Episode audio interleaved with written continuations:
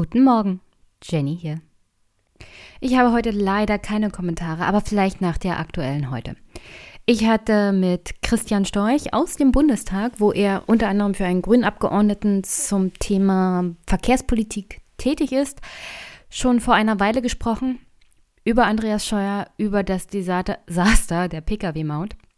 Wir haben, glaube ich, fast zwei Stunden über Andreas Scheuers hm, Rechtsverständnis gesprochen. Und sein Rechtsverständnis ist schon sehr originell.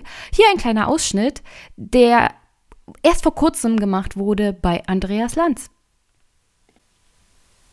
Ihnen, ich lasse ja. nicht zu, dass hinter vorgehaltener Hand oder an Rednerpulten alle Repräsentanten der Verkehrspolitik, egal welcher Couleur, seit Jahren sagen, das Gerechteste wäre mit der besten ökologischen Lenkungswirkung eine Pkw-Maut. Für der, alle? Für alle. Oder für Ausländer? Das war ja diese Pkw-Maut. Nee, nee, nee, nee. Das war aber genau. Bitte, Nein. das ist genau der Punkt. Mhm.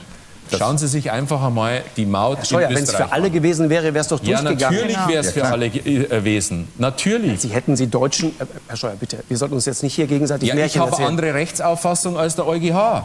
Ich schließe mich dem äh, Urteil oder der Ausarbeitung des Generalrates. Wir reden jetzt auf dem Niveau... Wir reden das Urteil zu akzeptieren. Nein, aber, aber wir reden doch jetzt hier auf dem... Das ist jetzt das Niveau albanischer Hütchenspieler, was wir jetzt nee, gerade machen. Nicht. Doch. Das stimmt nicht. Doch. Nee.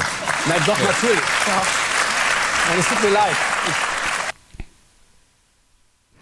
Ja, was soll ich sagen? Andreas Scheuer hat eine spezielle Auffassung zum Thema Rechtsprechung. Er vergisst nämlich ganz klar, dass er als Minister zur Exekutive gehört. Nicht mal mehr zur Legislative, die das Parlament darstellt und die die Gesetze machen, sondern zur Exekutive, die das Gesetz ja umsetzen. Nur hier ist das Problem, Herr Scheuer. Als solche sind Sie im Großen und Ganzen dann natürlich auch der Judigative untergeordnet. Das heißt, wenn ein Gericht Recht spricht, um zum Beispiel den Bürger vor zu viel staatlicher Einflussnahme oder zu intensivem Eingriff des Staates in die Rechte Einzelner zu beschützen oder zum Beispiel solche Sachen wie grundsätzliche Dinge wie hm, Diskriminierung zu verhindern, was ja im Grundgesetz steht, dann haben sie da keine andere Rechtsauffassung zu haben, sondern wenn sozusagen in letzter oberster Instanz, und der EuGH ist, glaube ich, so die letzte oberste Instanz, die wir hier in Europa haben können, dann haben sie keine andere Rechtsauffassung zu haben, sondern dann haben sie als Minister das zu akzeptieren. Ich weiß, dass Andi Scheuer das hier nicht hört, aber ich habe mir, ich mache mir ernsthafte Gedanken, dass ein Bundesminister offensichtlich keinerlei Respekt vor Richtern und Gerichten hat. Dass Andi Scheuer generell keinen Respekt vor dem Grundgesetz hat, das wissen wir ja schon. Spätestens seit er das hier gesagt hat. Nee, das ist das Grundgesetz. Nee, das ist Ihre Meinung. Ja, genau. Das Grundgesetz ist eine Meinung. Ich wundere mich bei Andreas Scheuer über fast gar nichts mehr. Er hat keinen Respekt vor Gerichten, er hat keinen Respekt vor Recht und Gesetz, vom Grundgesetz anscheinend schon gar nicht, vor Grundrechten anderer Menschen auch nicht. Ich glaube vor Menschenrechten dann so generell nicht, weil das Grundgesetz, die ersten 19 Artikel sind ja im Großen und Ganzen Menschenrechte. Aber naja, mit solchen Kleinigkeiten will sich Andreas Scheuer offensichtlich nicht beschäftigen. Er hat ja noch nicht mal minimales Verständnis für Haushaltsrecht. Also das A und O eigentlich des Parlaments und der Minister. Alleine im November 2019 hat der Bundesrechnungshof, also die Institution, die dazu da ist, mal zu überprüfen, geht das Ministerium der Bundesregierung denn ordnungsgemäß mit den Steuergeldern um, die es so zur Verfügung hat. Oder gibt es da Probleme, Verschwendung oder so generell wird sich da an die Gesetze des Haushaltsrechts gehalten? Nun ja, dafür ist der Bundesrechnungshof da und ja, auch der Bundesrechnungshof ist nicht fehlerfrei, aber es ist eine gute Institution für Checks und Balances, um mal zu prüfen, geht ein Ministerium wirklich ordentlich mit den Finanzen um, das es hat. Und nun ja, was soll ich sagen? Der Bundesrechnungshof hat schon im November festgestellt, dass Andreas Scheuer gegen geltendes Vergaberecht verstoßen hat und gegen das Haushaltsrecht der Bundesrepublik Deutschland. Herzlichen Glückwunsch, Andreas Scheuer. Ich glaube, seit sehr, sehr langer Zeit sind Sie der erste Minister, der es geschafft hat, sowohl das Vergaberecht als auch das Haushaltsrecht mit Füßen zu treten und trotzdem noch die Hutzpe zu haben, im Amt zu bleiben. Nicht, dass Christian und ich darüber nicht noch ausgiebig sprechen, aber es ist wirklich so unglaublich erstaunlich, dass ein, ein Minister mit einer wirklich langen Reihe an Inkompetenz noch im Amt ist und die, die ach, wirklich die Frechheit besitzt, zu sagen, ich habe hier nichts falsch gemacht, ich habe eine andere Rechtsauffassung als das oberste Gericht in Europa und überhaupt das, was die Presse hier über mich schreibt, diese Kritik, das ist so und so alles nur Hetze gegen mich. Die wissen ja gar nicht, was richtig oder falsch ist. Ich weiß, was richtig oder falsch ist. Dass er noch nicht gesagt hat, dass der Untersuchungsausschuss überhaupt fehlerhaft ist. Ich glaube, das fehlt noch in dieser langen Liste an Ich bin der Beste, ich bin der Geilste. Es ist wirklich erstaunlich. Aber Herr Scheuer fängt langsam an, einigen Leuten auf den Keks zu gehen und ein Klotz am Bein zu sein, vor allem für seine Kollegen in Bayern, in der CSU und vor allem für Markus Söder. Denn die Reihe der wirklich Fehlentscheidungen von Andreas Scheuer türmt sich so langsam auf zu einem regelrechten Himalaya. Denn während wirklich der Bundesrechnungshof festgestellt hat, dass Andreas Scheuer Recht und Gesetz gebrochen hat, ist das Einzige, was Andreas Scheuer dazu einfällt, ein Gutachten in Auftrag zu geben, der das mal geprüft hat. Also Andreas Scheuer als Verkehrsminister gibt einer Kanzlei den Auftrag zu prüfen, ob er sich an Recht und Gesetz gehalten hat. Und die Kanzlei wird bezahlt vom Verkehrsministerium. Die Anwälte der Kanzlei Linklaters ist dann tätig geworden auf Basis eines Stundensatzes von 410 Euro. Also pro Stunde. Und hat dann, hat dann ein 90-seitiges Rechtsgutachten herausgebracht, das insgesamt 240.000 Euro gekostet hat. Jetzt kann man sagen, ja, okay, das sind halt nur 240.000 Euro. Ist es Peanuts tatsächlich im Vergleich zu den Zahlen, die ihr nachher von Christian hört, bezüglich dessen, was das Mautdesaster bisher gekostet hat und was es noch kosten wird, wenn Herr Scheuer dann in absehbarer Zeit vielleicht nicht mehr Herr Scheuer. Wir hoffen ja alle, dass er dem nicht zurücktritt. Aber auf alle Fälle das Verkehrsministerium und die Bundesregierung Schadensersatz an die Firmen zahlen muss, denen Herr Scheuer einen Auftrag gegeben hat, im Rahmen dessen er das Vergaberecht mit Füßen getreten hat und dagegen verstoßen hat. Also es ist alles sehr inkompetent. Und natürlich besagt das sehr gut bezahlte Gutachten der Anwaltskanzlei, für Herrn Scheuer, dass es durchaus in Ordnung war, vom Verkehrsministerium nicht abzuwarten, wie das Urteil des Europäischen Gerichtshofs es bezüglich der Pkw-Maut ausfällt.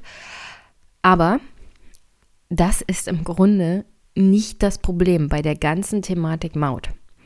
Wirklich, also der große Skandal ist nicht zwangsweise, dass man ja hätte vorher wissen müssen, wie das Urteil des EuGH ausgeht, das konnte man tatsächlich nicht zwangsweise vorher wissen.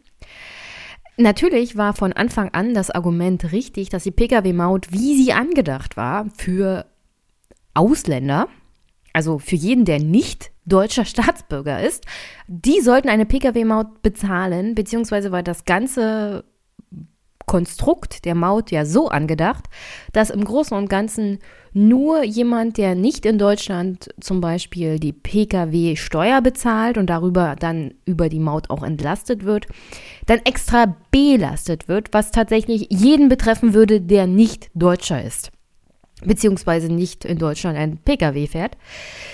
Und nun ja, das ist tatsächlich diskriminierend und man hätte durchaus damit rechnen können, dass der EuGH das auch so erkennt und entsprechend urteilt.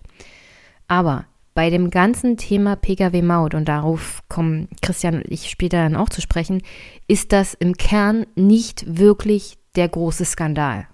Der große Skandal ist die Art und Weise, wie Andreas Scheuer tatsächlich gegen das Vergaberecht verstoßen hat, gegen das Haushaltsrecht und wirklich alles das, was zum Beispiel auf kommunaler Ebene eingehalten werden muss, damit man auch als Bürgermeister oder Stadtrat oder Gemeinderat sich an Recht und Gesetz hält und nicht zum Beispiel von den Bürgern verklagt werden kann. Das alles hat er gebrochen und ist der Meinung, dass er das durchaus darf, weil er Minister ist und er halt eine andere Rechtsauffassung hat. Und das ist im Kern, was eigentlich der Skandal hier ist. Andreas Scheuer denkt, er steht über dem Gesetz. Andreas Scheuer denkt, das, was er tut, ist richtig, solange so zum Beispiel, dass er ist ein Typ Politiker, der denkt, das Ergebnis rechtfertigt, wie man da hinkommt. Und wenn man halt die ein oder andere Abkürzung nimmt oder das ein oder andere Gesetz nicht ganz genau einhält, dann ist das schon in Ordnung. Hauptsache, man erreicht das politische Ziel. Das Ziel war für die CSU immer die Einführung einer Pkw-Maut für andere. Also für andere außer Bayern und Deutsche. Und das ist natürlich keine Art und Weise, wie man Politik machen kann. Das untergräbt tatsächlich das Vertrauen in die Arbeitsweise einer Verwaltung, das Vertrauen in die Arbeitsweise eines Parlaments und einer Regierung auf wirklich schlimme, schlimme Art und Weise. Und jedem solch, solchen Politiker kann man dann Heuchelei vorwerfen, Inkompetenz und am Ende sogar Demokratiegefährdung. Und deswegen glaube ich, wäre es das einzig Richtige, ihn entweder zu feuern oder dass er zurücktritt. Wir wissen zwar, Rücktritt in dem Sinne gibt das deutsche Grundgesetz nicht her. Aber er kann ja um seine Entlassung bitten und er sollte das wirklich tunlichst tun. Nicht nur um sich selbst zu schützen, sondern vor allem auch um die Bürgerinnen und Bürger vor dem wachsenden Vertrauensverlust zu schützen, der mit Ministern wie Herrn Scheuer einhergeht. Und welche Belastung eigentlich Andreas Scheuer mittlerweile darstellt, das sieht man an aktuellen Umfragen in Bayern. Da stehen im März tatsächlich Kommunalwahlen an. Und es ist, glaube ich, kein Zufall, dass jetzt im Januar bei der Klausurtagung unter anderem kurz danach Markus Söder gefordert hat, dass sich das Kabinett verjüngen muss. Und Herr Söder kann das natürlich fordern, hauptsächlich für seine eigenen Minister, die CSU-Minister. Und natürlich hat er total auf dem Kicker, den Innenminister, der tatsächlich sehr alt ist, der sich aber mittlerweile untergeordnet hat und es macht, glaube ich, für Angela Merkel reichlich wenig Sinn, ihn jetzt noch auszutauschen. Es ist die letzte Legislaturperiode, die der Innenminister Seehofer machen wird. Seine politische Karriere ist vorbei. Es wäre, glaube ich, vor allem für Herrn Söder so eine Art Stinkefinger noch zum Abschluss wo er seine Macht sozusagen zeigen kann. Gleichzeitig kann er sich noch des, der Loyalität anderer vergewissern, wenn er zum Beispiel jemanden wie Dorothea Bär in einen Ministerposten bringt. Es wäre für ihn, glaube ich, ein gutes Zeichen nach außen und eine Festigung der eigenen Machtposition nach innen. Vor allem, wenn man sich die aktuellen Umfragen anguckt wonach die CSU in Bayern gerade mal auf 36 Prozent kommt. Das hat nicht zwangsweise was mit der Arbeitsweise in Bayern zu tun. Die Umfragewerte für Markus Söder steigen, die Zufriedenheit als Ministerpräsident steigt. Das Problem stellen tatsächlich die Minister auf Bundesebene dar. Sowohl Seehofer, aber vor allem Andreas Scheuer. Der ist laut 72 Prozent der Befragten nämlich auf alle Fälle jemand, den man austauschen sollte. 72 Prozent der Befragten sagten nämlich, sie hätten nichts dagegen, wenn Andreas Scheuer so schnell wie möglich durch einen anderen CSUler ersetzt wird in dem Amt. Das ist ein noch viel schlechterer Wert als bei Seehofer. Könnte natürlich daran liegen, dass Seehofer sich mittlerweile eingeordnet hat. Andreas Scheuer gibt ein katastrophales Bild zu generell ab, wenn er nur den Mund aufmacht. Wie wir ja vorhin gehört haben. Bei Lanz zum Beispiel. Es war, uh, es ist eine Katastrophe noch Anfang des Jahres, hat Markus Söder tatsächlich hauptsächlich gefordert, wir müssen das Kabinett verjüngen. Gleichzeitig Andreas Scheuer in Schutz genommen und gesagt, er mache eine gute Arbeit. Aber hinter vorgehaltener Hand scheint es so zu sein, als ob Markus Söder aus Bayern signalisiert nach Berlin, also wenn ihr jetzt Andi entlasst. Da machen wir nichts. Sind wir nicht traurig und machen auch kein Theater. Ist in Ordnung. Es ist halt diese typische Art und Weise, wie CSU-Parteichefs und Ministerpräsidenten tatsächlich mit ihren eigenen Parteikollegen umgehen müssen. Sie können natürlich nicht direkt in ein Mikrofon sagen, also entlasst mal den Andreas Scheuer. Sie müssen ihre Leute sozusagen immer noch in Schutz nehmen. Aber wenn signalisiert wird, wir würden jetzt kein großes Fass aufmachen, dann ist das praktisch schon das Todesurteil für so einen Minister. Aber wenn Markus Söder noch irgendwie davon profitieren möchte, auch für die Kommunalwahlen, dass er sozusagen in Berlin klar Schiff macht und das sozusagen der Basis in Bayern zeigt, muss das schnell passieren. Also die Kommunalwahlen sind im März diesen Jahres. Und wenn Andi Scheuer den Februar überlebt als Minister, dann sehe ich da keine großen Hoffnungen, dass wir dass wir ihn auf absehbare Zeit bis Ende der Legislatur loswerden, dann sitzt ja, glaube ich, einfach alles aus. Und das ist natürlich auch ein sehr schlechtes Zeichen. Ich bin so generell schwer enttäuscht davon, wie Minister sozusagen weggelobt werden, Chefs in Brüssel werden und trotzdem einen mittelschweren bis heftigen Skandal und Untersuchungsausschuss an der Backe haben. Von der Leyen ist ein Beispiel wo ich mir nicht erklären kann, wie es sein kann, dass jemand, der sich dermaßen intransparent mit den Daten, zum Beispiel des Handys, umgehen durfte und immer noch den Untersuchungsausschuss an der Backe hat, wie so jemand das wichtigste Amt in Brüssel bekommen kann. Ich meine, ich verstehe schon, wie das passieren konnte, aber es gibt ein generell sehr schlechtes Zeichen nach außen an die Bevölkerung und ich finde, es untergräbt Demokratie generell, weil die Bevölkerung hat dann das Gefühl, wir dürfen sowas nicht. Also wir werden dafür bestraft und auch zu Recht. Aber die Elite, die die gut verdienen, die Ministerposten haben, die werden einfach nach oben gelobt. Das Peter-Prinzip sozusagen. Bei Andreas Scheuer, der verliert mittlerweile halt den Rückhand, halt seiner eigenen Partei und seines eigenen Ministerpräsidenten. Theoretisch könnte er noch dafür bestraft werden, indem er den Posten verliert. Aber wirklich die Art und Weise, wie sich manche Politik Politiker verhalten, ist es dann auch kein Wunder, wenn Menschen völlig angewidert sind von Politik.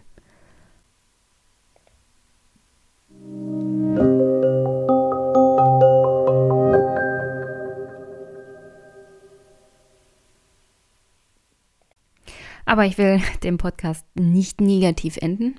Wird er auch nicht, weil hier im Anschluss hört ihr gleich Christian und mich zwei Stunden über Andreas Scheuer reden, die Pkw-Maut und was da alles so schiefgelaufen ist. Und das ist sehr viel schiefgelaufen. Und zum Abschluss an dieser Stelle hoffe ich, ihr habt dabei viel Spaß beim Hören. Ihr lernt was. Ich habe jedenfalls sehr viel gelernt.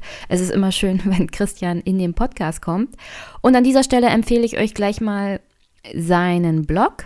Er schreibt über zum Beispiel auch Lobbyismus in Berlin auf eine andere Art und Weise, also sozusagen der positive Lobbyismus. Darüber müssen Christian und ich uns auch mal unterhalten, weil ich habe ja eher so eine negative Sicht auf Lobbyismus. Ich glaube zu Recht. Aber Christian hat natürlich auch recht. Es gibt auch positiven Lobbyismus, der leider viel zu wenig genutzt wird. Und das hängt dann auch wieder mit Geld zusammen. Aber vielleicht für eine spätere Folge. Das Jahr wird noch lang. Zurück zu Christians Blog. Stelle ich in die Shownotes und vor allem einer seiner letzten Texte. Da geht es um Eckpunkte einer echten Verkehrswende im neuen Jahrzehnt. Und würde ich euch echt stark empfehlen, den Text mal zu lesen. Es geht darum, wie können wir unter anderem auch, um das Thema Klimakrise anzugehen, den Verkehr umstellen, was muss da passieren, was müsste man investieren, wie müsste man die Verkehrspolitik so generell umstellen? Und natürlich dann an diesem Punkt, was haben eigentlich die letzten CSU-Verkehrsminister alles so falsch gemacht? Und sie haben sehr viel falsch gemacht, vor allem in Bezug auf das Umstellen von Straßenverkehr zu Zugverkehr.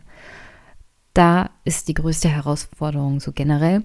Aber wie gesagt, ich empfehle euch den Text von Christian extremstens. Ist ein sehr guter Text. Hat er auch nicht alleine geschrieben, sondern ist zusammen mit einer Kollegin entstanden und zwar wupp, wupp, wupp, Katja Dier.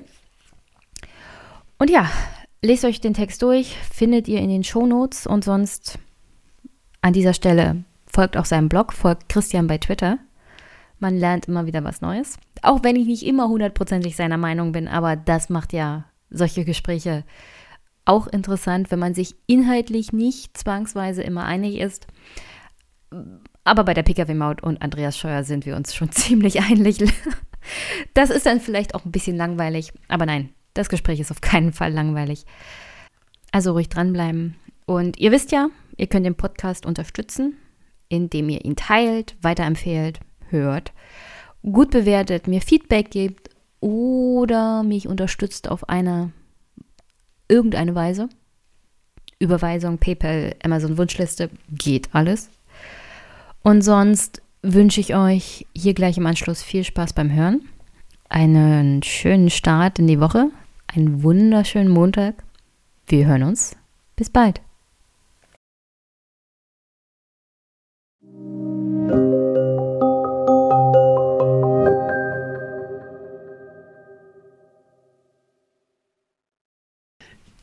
Hi Christian. Hi Jenny. Ah, schön, dass, dass wir uns hier zusammenfinden. War es ja lange nicht mehr. Ja. Ja, finde ich auch sehr schön, gerade zu so früher Zeit im neuen Jahr. Ja, früh, früh. Also ich habe das neue Jahr gerade erst angefangen. Wieso? Ich war beim 36C3, also bei mhm. diesem Chaos Communication Congress und habe mir die Leipzig-Seuche eingefangen, heißt das wohl und war vom 31. an bis jetzt so krank. Also oh, gestern, das heißt, du hast gestern noch flach Silvester nicht gefeiert.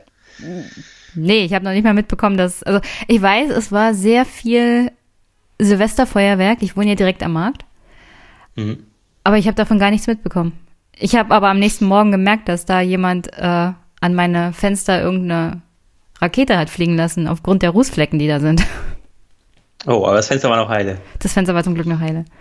Ah, da hast du wirklich tief geschlafen, wenn du das nicht mitbekommen hast. Ja, ich war völlig weggedreht. Umso schöner, dass du wieder genesen bist. Mehr oder weniger. Aber am Montag muss ich auch wieder auf Arbeit. Also ich war sogar krankgeschrieben. Das war also zum Jahreswechsel krankgeschrieben sein. Das kommt immer nicht so gut das an. Ist, mm, Aber was soll naja. man machen? Ich hätte auch gerne in ja. meinem Papierkorb den Zweck entfremden können. Aber das wäre wahrscheinlich auch nicht so gut angekommen. Na gut, aber schön, dass du wieder da bist. Ja, schön, dass du wieder da bist. Willst du nochmal sagen, was du so machst, wer du bist? Weil haben vielleicht ja, einige genau. Hörerinnen und Hörer vergessen. Genau, äh, ich bin Christian Storch, ich bin 31, ich arbeite im Deutschen Bundestag für den haushaltspolitischen Sprecher der Grünen Bundestagsfraktion. Das ist Sven Christian Kindler. Und äh, dort ja, beackern wir ziemlich viel äh, den Verkehrsetat des Verkehrsministers Scheuer und auch alles andere, was der Verkehrsminister so macht, sind auch zuständig für Deutsche Bahn und so weiter. Auch für Olaf Scholz und sein Ministerium äh, mache ich den Verkehrshaushalt. Also einmal im Jahr wird ja der große Bundeshaushalt gemacht und da bin ich beteiligt. Und ähm, ja, mein Chef ist auch in verschiedenen Gremien noch drin, ist stellvertretender Vorsitzender des Bundesfinanzierungsgremiums, wo über alle Bundesbeteiligungen gesprochen wird, also auch speziell über Deutsche Bahn und andere Bundesunternehmen. Er ist Mitglied im Unterausschuss Europa und äh, ja, ist sehr umtriebig, seit zehn Jahren im Bundestag. Ich bin jetzt seit zweieinhalb Jahren im Bundestag. Und äh, ja, wir sind immer fleißig dabei, Andi Scheuer zu grillen in letzter Zeit. Das beschreibt mhm. eigentlich ziemlich viel von dem, was ich tue. Ja, das Grillen von Bundesverkehrsministern bezieht sich ja meistens auf das Grillen von bayerischen Verkehrsministern. Ne? Ja, in den letzten zehn Jahren gab es ja äh, vier Stück an der Zahl. Ähm, Christian Schmidt war ja auch mal ganz kurz in dieser Interimsphase zwischen äh, der einen GroKo und der anderen, war ja auch mal kurz Bundesverkehrsminister. Ähm, ja, und davor Ramsauer und Dobrindt und ja, die haben in den letzten zehn Jahren ziemlich viel falsch gemacht, was es uns politisch natürlich auch einfach macht. Es ist schade sozusagen für jeder Mann und jede Frau in Deutschland, äh, dass das so ist, was die da verzapfen. Aber politisch für uns natürlich gut, dass es da jemanden gibt, der eine ganz andere Verkehrspolitik macht, als wir sie gerne machen würden. Und dadurch halt auch die Unterschiede in dem Politikfeld sehr, sehr klar für jeden äh, erkennbar sind. Na, es würde ja schon reichen, wenn sie nicht nur Verkehrspolitik für Bayern machen würden. Oder für die Autoindustrie. Ja, Das stimmt. Das, äh, bei beidem würde ich sofort zustimmen. Ja. Aber also, es gibt sehr valide Daten, die zeigen, dass dieses Verkehrsministerium geführt wird aus einer bayerischen Perspektive. Und neulich ließ ich auch mal Herr Ramsauer im Spiegel mit dem Satz zitieren, ähm, wir mögen das Verkehrsministerium, weil wenn man es richtig anstellt, dann kann man das schon sehr gut anzapfen. Und dieser Satz, äh, genau, für Bayern, also für Bayern und für die CSU und für die Wahlkreise bayerischer äh, Abgeordneter.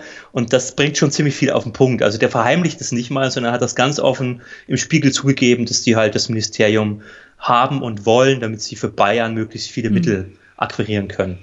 Ja, aber der bayerische Ministerpräsident durchgängig ist immer zufrieden mit seinen bayerischen Verkehrsministern.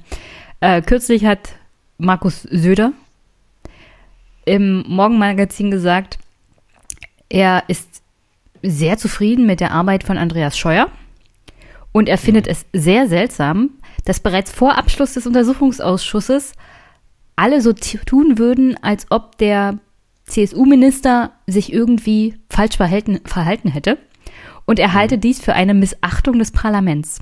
Also wenn man schon vorverurteilt vor dem Untersuchungsausschuss, sei das eine Missachtung des Parlaments. Was in, an sich ja stimmt, wenn da nicht die ganze Maut-Thematik wäre, von der wir eigentlich alle wissen, die ist schon seit Jahren gegen die Wand gelaufen. Mhm. Aber der CDU-Kollege Ralf Brinkhaus springt ihnen auch zur Seite und sagt, Andi Scheuer macht eine gute Arbeit. Mhm. Wollen wir die gute Arbeit mal kurz in Zahlen fassen, bevor wir zur Maut kommen? Sehr gerne. Weil es gibt ja eine Willst du oder soll ich? Äh, ich mach mal, weil ich weiß, du redest heute noch sehr viel. Es gibt ja eine aktuelle Anfrage äh, eines Grünen in Duisburg, glaube ich. Mhm. Also, also, eines grünen äh, Verkehrspolitikers aus Duisburg. Der hat mal gefragt, was so die Finanzplanung für die nächsten Jahre aussieht bezüglich zum Beispiel Aus- und Neubau von Schienennetzen. Und da heißt es aus dem Verkehrsministerium zur Finanzplanung, 2020 wird 1,5 Milliarden ausgegeben für Aus- und Neubau. 2021 1,552 Milliarden. Und mal zum Vergleich, 2018 war auch die Ausgabe nur 1,5 Milliarden und 2019 bloß 1,6 Milliarden. Und das alles für gesamtdeutsches Schienennetz war. Zum Vergleich dazu die Ausgaben für Bundesstraßenverkehr. 2018 2,3 Milliarden für den Aus- und Neubau von Bundesstraßen, 2019 2,6. 2020 sind dann 2,5 Milliarden geplant und 2021 2,7 Milliarden. Also wir gehen hier ganz stramm auf das Doppelte von den Ausgaben zu für die Bundesstraße, für Pkw und Lkw-Verkehr im Vergleich zu dem, was wir eigentlich an China haben. Und wenn wir uns mal überlegen, dass wir ja sowas wie eine Klimakrise haben und alle eigentlich nach mehr öffentlichen Verkehrsmitteln fernab der Straße aufschreien, mhm. ist das eigentlich ein Armutszeugnis, was die Finanzplanung angeht für, für Schienenverkehr. Ja, nicht, nicht nur das. Äh, es ist, äh, es konterkariert also viele Klimaziele, die sich die Bundesregierung selber gesetzt hat. Man muss ja gar nicht Fridays for Future als Maßstab ansetzen, aber einfach das, was die Bundesregierung selber erreichen will, 2030. Und ähm, der Umweltrat der Bundesregierung hat mal ausgerechnet, was passiert eigentlich, wenn alle Maßnahmen im Bedarfsplan Straße umgesetzt werden. Also wenn alle Fernstraßen gebaut werden sollen, die die Bundesregierung jetzt eingeplant hat. Ist das positiv fürs Klima oder nicht? Und die überraschende Antwort der eigenen Experten der Bundesregierung ist, nee, das hat einen negativen Klimaeffekt, weil mehr Straßen führen zu mehr Verkehr am Ende des Tages. Ach ähm, nee. Und ja, wer, wer hätte das gedacht? wer hätte das, das denn gedacht? Botschaft. Ja, aber ich glaube, im Verkehrsministerium ist es eine überraschende Botschaft, äh, weil die glauben immer noch, wir bauen einfach mehr Straßen und dann gibt es mehr Arbeitsplätze und dann siedeln sich automatisch mehr Industrien an und dann ist der Verkehr auch flüssiger und dann ist ja alles gut. Und dann kommen ähm, die Schienen nee, von alleine oder was? Nee, die, die, über die Schienen denken die ja gar nicht nach. äh, die haben, wie du schon sagst, die haben den klaren Fokus auf äh, Straßenbau und äh, wollen das auch äh, weiter forcieren in den nächsten Jahren. Das ist kein Geheimnis. In der mittelfristigen Finanzplanung steht das genauso drin. Also der Abgeordnete, der das da gefragt hat, der hat einfach nur Zahlen aus der mittelfristigen Finanzplanung mhm. äh, des Bundesverkehrsministers abgefragt. Und da sieht man, es gibt einen ganz starken Aufwuchs im Bereich Straße und bei der Schiene bleiben die Mittel relativ konstant. Sie werden teilweise leicht erhöht, teilweise leicht abgesenkt. Es gibt auch so ein paar Sondereffekte, die da mit reinspielen, wie Ausgabereste und so. Aber das, was sie machen müssten angesichts des Bedarfs, einerseits ähm, nämlich den, äh, den Sanierungsbedarf bei der Schiene abbauen, der ist nämlich gigantisch. Es gibt einen 50 Milliarden Euro Sanierungsbedarf bei der Schiene. Und diesen Bedarf, äh, das erstmal abzubauen, das würde bedeuten, man braucht jetzt, also sofort in diesem Haushaltsjahr, braucht man drei Milliarden Euro für Schienenausbaumittel und nicht 1,5. Wenn man das schaffen will, diesen Nachholbedarf abzubauen, und da ist der Neubau noch gar nicht mit drinne, also da muss dann noch dazu kommen, dass man die Schiene digitalisieren will, also dass man überall mehr Züge in engeren Takten fahren lassen will. Das bedeutet, dass man die äh, Schiene zu einer digitalen Infrastruktur ausbauen will und nicht nur einfach da ein paar Gleise hinlegt, sondern Signaltechniken erweitert und so weiter, auch die Züge ausrüstet. Mhm. Auch das braucht, hat die Bundesregierung selber ausgerechnet, in den nächsten Jahren 32 Milliarden Euro. Nur die Digitalisierung der Schiene. So, da sind wir mit 50 und 32 schon bei 82. Ne, das ist der Bedarf, äh, der so da ist. Und dann liest man so mickrige Zahlen wie 1,5. Und da weiß halt jeder, äh, das reicht hinten und vorne nicht. So. Und das sind die knallharten Zahlen. Und äh, das ist auch die Prioritätensetzung der CSU. Und da kann Andi Scheuer oder wer auch immer noch so viele Sonntagsreden halten oder mal fünf Minuten mit dem Fahrrad irgendwo hinfahren und sich da äh, per Instagram dann fotografieren lassen und so.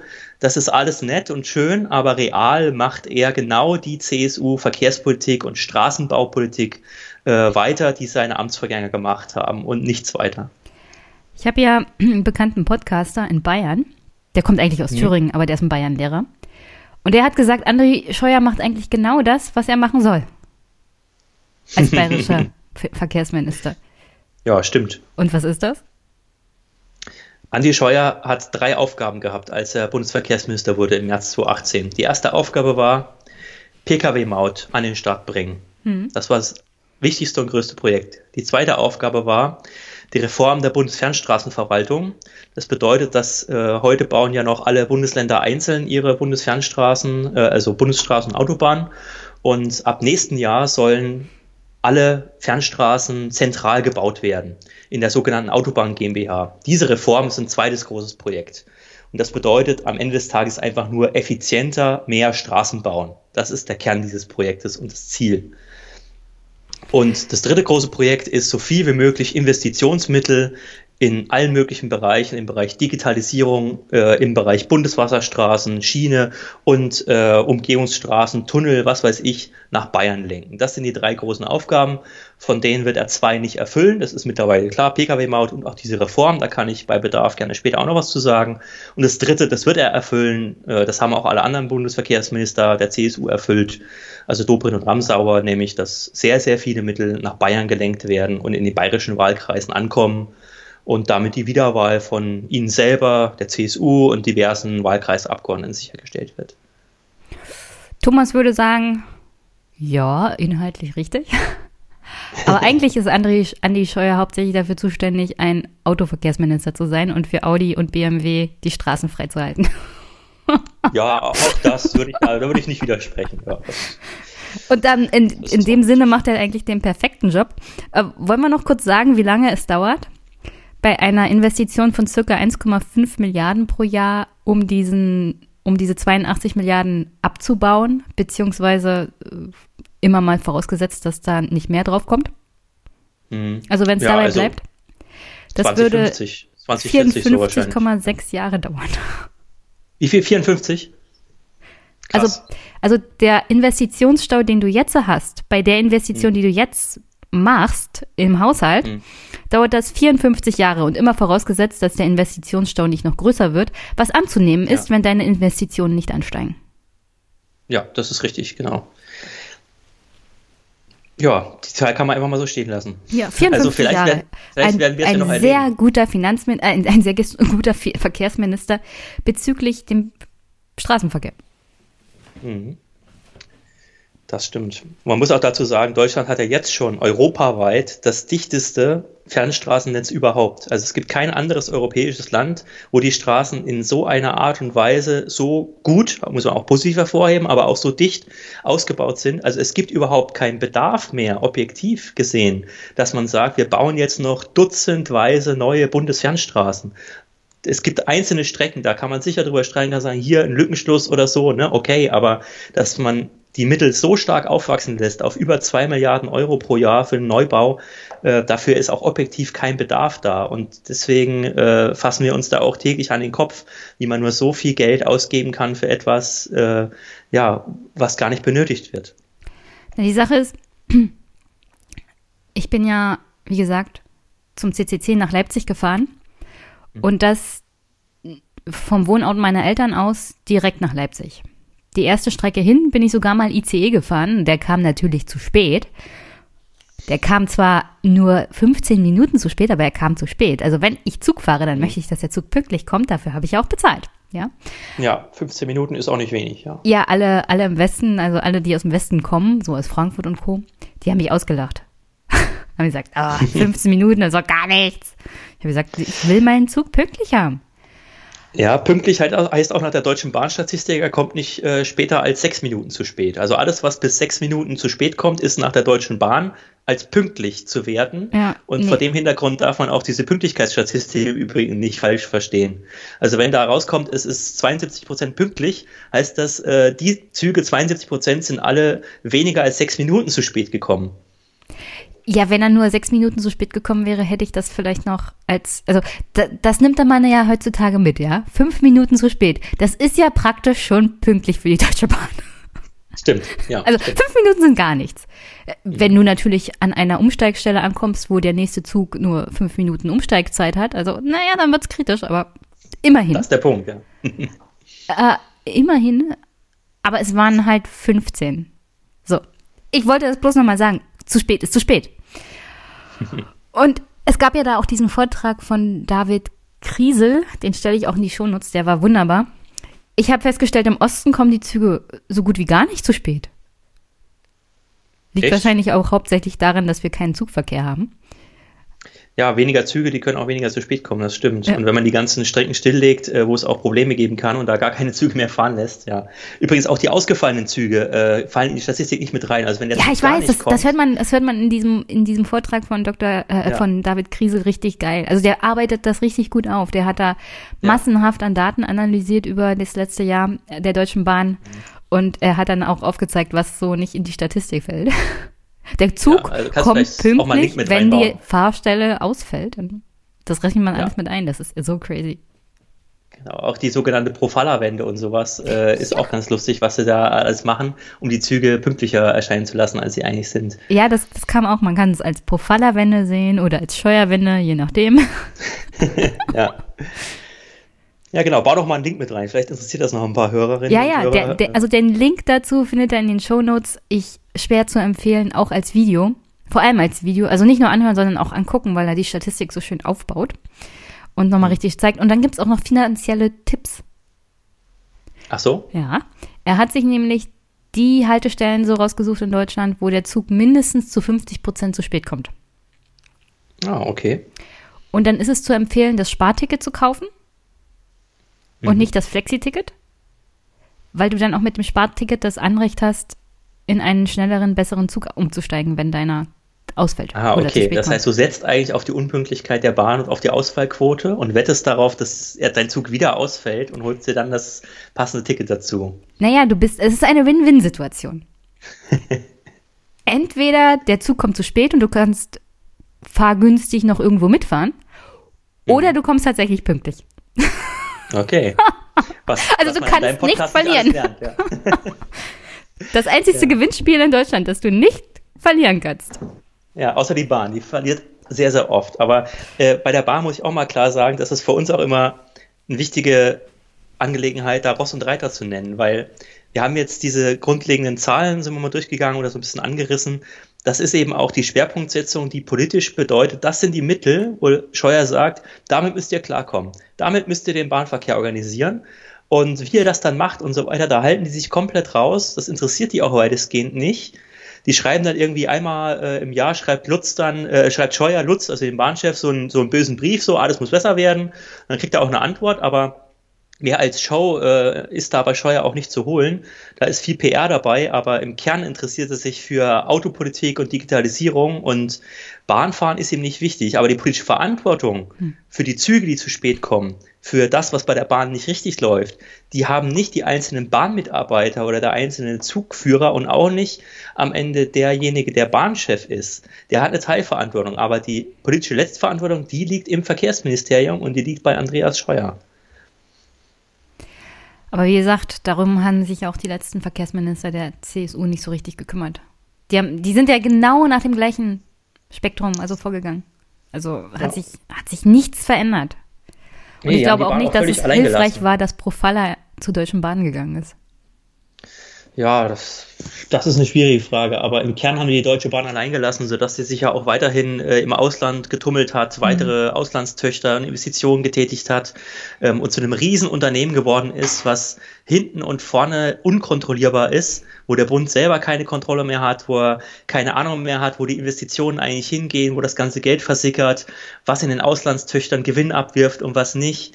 Also selbst wenn wir da Anfragen stellen, äh, kriegen wir da äh, ganz schlimme Antworten, wo die Bundesregierung zugibt, dass sie selber keine Ahnung hat. So, und das kann natürlich nicht sein, weil der Laden gehört uns ja. ich wollte gerade fragen, gehört uns die Bahn als Bevölkerung so? Also ist das noch Staatseigentum? 100 Prozent, alles uns. Ja, alles uns. Alles und wenn die und wenn die mit dem Bauch nach oben schwimmen, ist das dann auch noch uns? ja, ist auch noch uns. Oh Scheiße. ich habe böse, böse Befürchtungen, wenn das so weitergeht ja. mit der CSU im Verkehrsministerium. Mal gucken. Ich jetzt, verrate aber jetzt mal, mal bevor, bevor wir jetzt wirklich zur Maut gehen, jetzt mal eine ernsthafte so, Frage. Ja, okay. Ja. Nach der nächsten Bundestagswahl, wenn die Grünen und die CDU mit der CSU in der Regierung sind, würden die Grünen darauf bestehen, dass das Verkehrsministerium absolut nicht mehr von der CSU geführt wird? Das ist eine sehr, sehr wichtige Frage, die ich mir täglich stelle äh, und an der ich auch täglich arbeite, weil man muss natürlich intern dafür äh, werben, dass dass verschiedene andere Leute auch so sehen wie man selber, dass man selber, wenn man selber die Ansicht hat, wir müssten das Verkehrsministerium äh, haben als ein Ressort, wenn wir mitregieren, aus unterschiedlichen Gründen, dass das dann auch andere so sehen und im Zweifel dafür kämpfen. Mhm. So und das ist eine, eine Aufgabe, die ja ich mir täglich stelle, aber das ist nicht leicht, weil ähm, CSU hat ja jetzt auch gut gezeigt, wie man im Ministerium, was den größten Investitionsetat hat, was politische Lebensbereiche berührt, äh, die sich auch mit den praktischen Lebensbereichen der Menschen überschneiden, mhm. was ja bei Entwicklungspolitik zum Beispiel nicht so ist oder bei, bei Rentenpolitik oder so. Das interessiert die Leute nur, wenn sie in Rente gehen. Aber Verkehrspolitik, das merkst du. Ne, du merkst, ob dein Ticket mehr kostet oder weniger. Du merkst, ob der Zug pünktlich kommt. Das heißt, das ist ein gutes Ministerium, wenn du Politik sichtbar machen willst. Und dieses vorteilhafte Ministerium, das hat die CSU ja jetzt massiv an die Wand gefahren. Und das zeigt ja auch im Umkehrschluss wieder, ob man das dann selber schafft, auch mit den besten Absichten ne, in so einem Ministerium, was jetzt zehn Jahre lang von CSU-Leuten geführt wurde, wo fast alle Leute da drinnen auch ein ganz klares Mindset haben, wie Verkehrspolitik funktioniert. Also ich meine jetzt die Fachleute dort in den Referaten, in den Abteilungen. Ob du dann, wenn du da reingehst, gegen so riesige interne Widerstände, mit den ganzen Schwierigkeiten, die das hat, ob du das dann zum Erfolgsministerium für dich selber machst, da kann man eben viele Fragezeichen dran machen.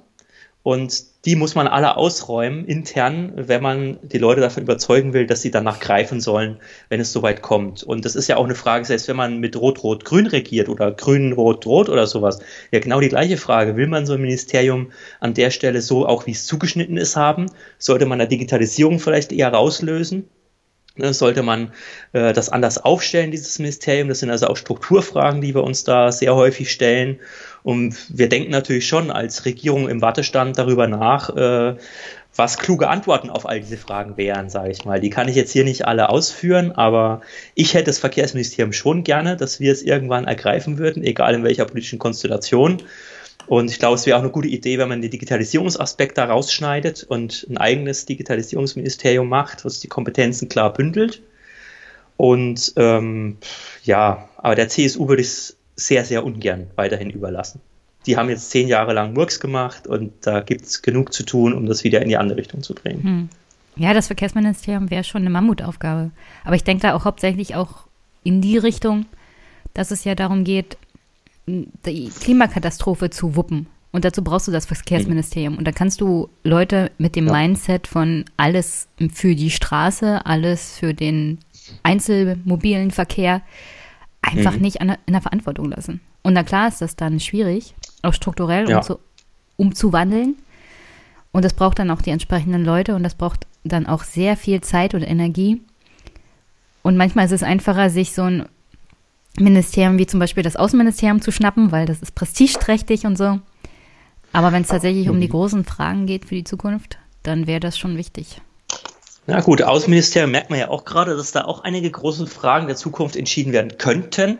Ja, aber dann brauchst du auch den aber, richtigen Minister oder Ministerin. Genau, dann brauchst du auch die Leute, die das entscheiden wollen. Und äh, ja, aber. Hast du absolutes Vertrauen Debatte. in unseren tollen Außenminister? Nein, ich habe äh, zwischenzeitlich meine Meinung über Heiko Maas mehrere Male ändern müssen. Ich war am Anfang der Legislatur war ich eigentlich äh, positiv überrascht von ihm und oh, fand eigentlich er eine gute Figur und äh, hat es eigentlich ganz gut gemacht. So, aber jetzt, wenn es um die um die harten politischen Entscheidungen geht, um die harte Positionierung, die klare Positionierung auch in manchen Fällen, da finde ich ihn an vielen Stellen zu blass oder positiv gewendet. Er ist sehr diplomatisch. Also er versucht niemandem weh zu tun, ist immer allen recht zu machen. Hm. Aber ich glaube, das wäre eigentlich nochmal ein eigener Podcast wert, diese Frage. Ja, Heiko Maas und, und um, das, um das Thema abzuschließen, Heiko Maas, das zieht sich wie ein roter Faden durch seine ganze politische Karriere, was du gerade beschrieben hast. Weswegen ich nicht überrascht bin, dass er der schlimmste und schlechteste Außenminister aller Zeiten ist. Und das, das heißt schon was, so wenn wir, wenn wir jemanden hatten wie Guido Westerwelle. Mhm.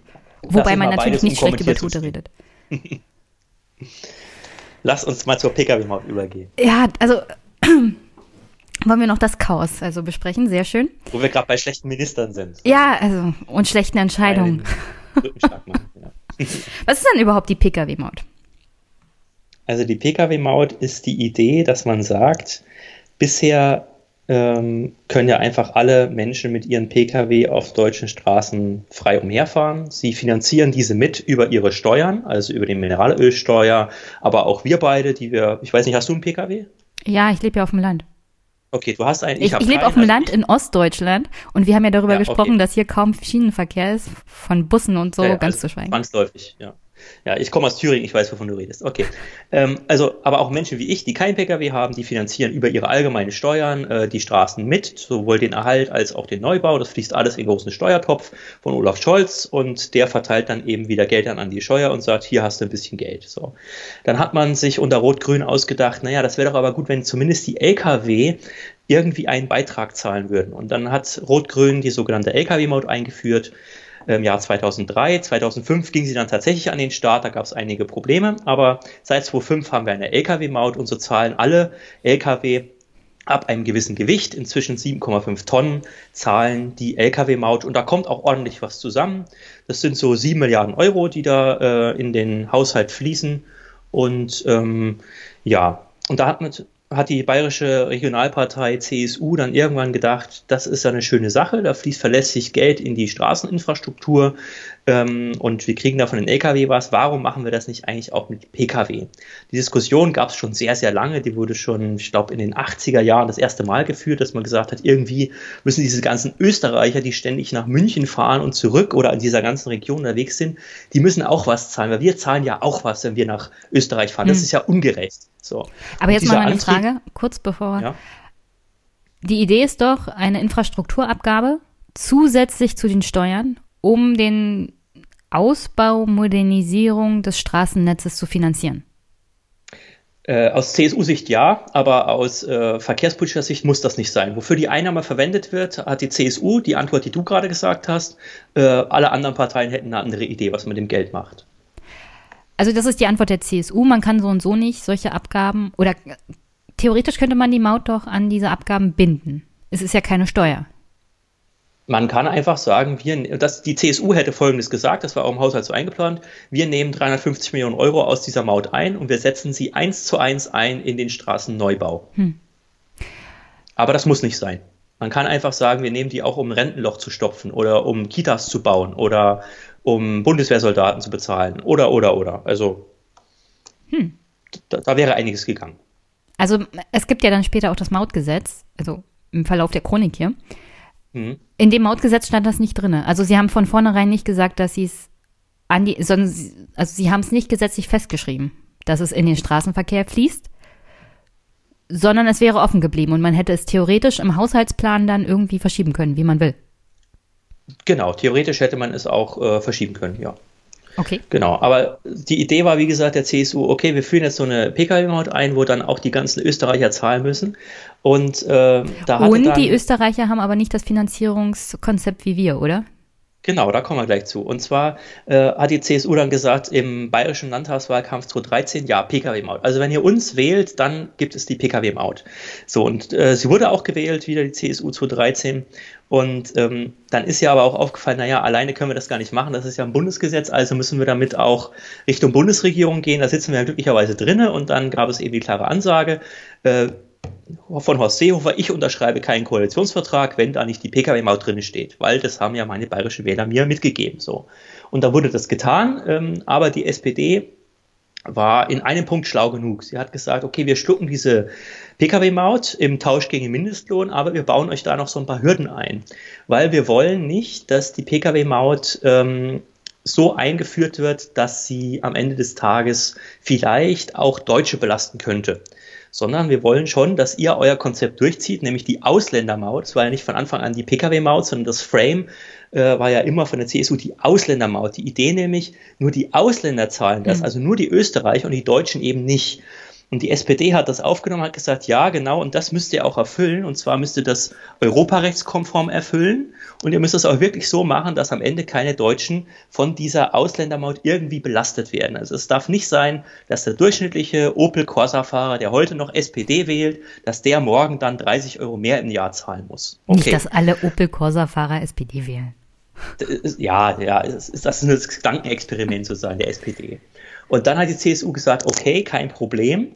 Ähm, haben dann viele, viele Gutachten in Auftrag gegeben, sich auch ein bisschen mit der EU-Kommission gestritten, wie man das alles machen könnte und sind dann darauf gekommen, dass sie gesagt haben, ja, wir nehmen erstmal die äh, Pkw-Maut von allen ein und die Deutschen äh, äh, Fahrzeughalter bekommen das aber zurückerstattet über ihre Kfz-Steuer sodass dann äh, kein einziger Euro Mehrbelastung bei den Deutschen ist und die Ausländer das zahlen müssen. Da gab es natürlich Bedenken der EU-Kommission, die gesagt haben, na ja, aber das ist ja eine echte Ausländerdiskriminierung im, im Sinne des EU-Rechts.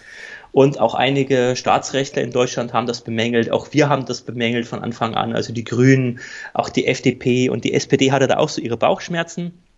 Nun gut, aber dann einigte sich äh, Dobrindt äh, mit der EU-Kommission und äh, dann gab es einige Anpassungen an diesem Mautsystem. Und äh, 2017 war das dann, dass man gesagt hat, okay, die EU-Kommission gibt grünes Licht dafür und sagt, ja, äh, also aus unserer Sicht, und das ist ein, eine wichtige Schwerpunktsetzung, deswegen hebe ich das so hervor, also aus unserer Sicht spricht da erstmal nichts dagegen, wenn ihr diese Pkw-Maut versucht, auf diese Art und Weise einzuführen. So, also das bedeutete dann, man musste spezielle Vignettenpreise nochmal staffeln. Also es wäre, und das ist auch ein wichtiger Aspekt, es wäre keine äh, streckenabhängige Maut geworden, so wie die Lkw-Maut. Da zahlt ja jeder Lkw für jeden einzelnen Kilometer, den er fährt, einen mhm. gewissen Centbetrag, sondern die Pkw-Maut wäre ein zeitbasiertes Modell geworden.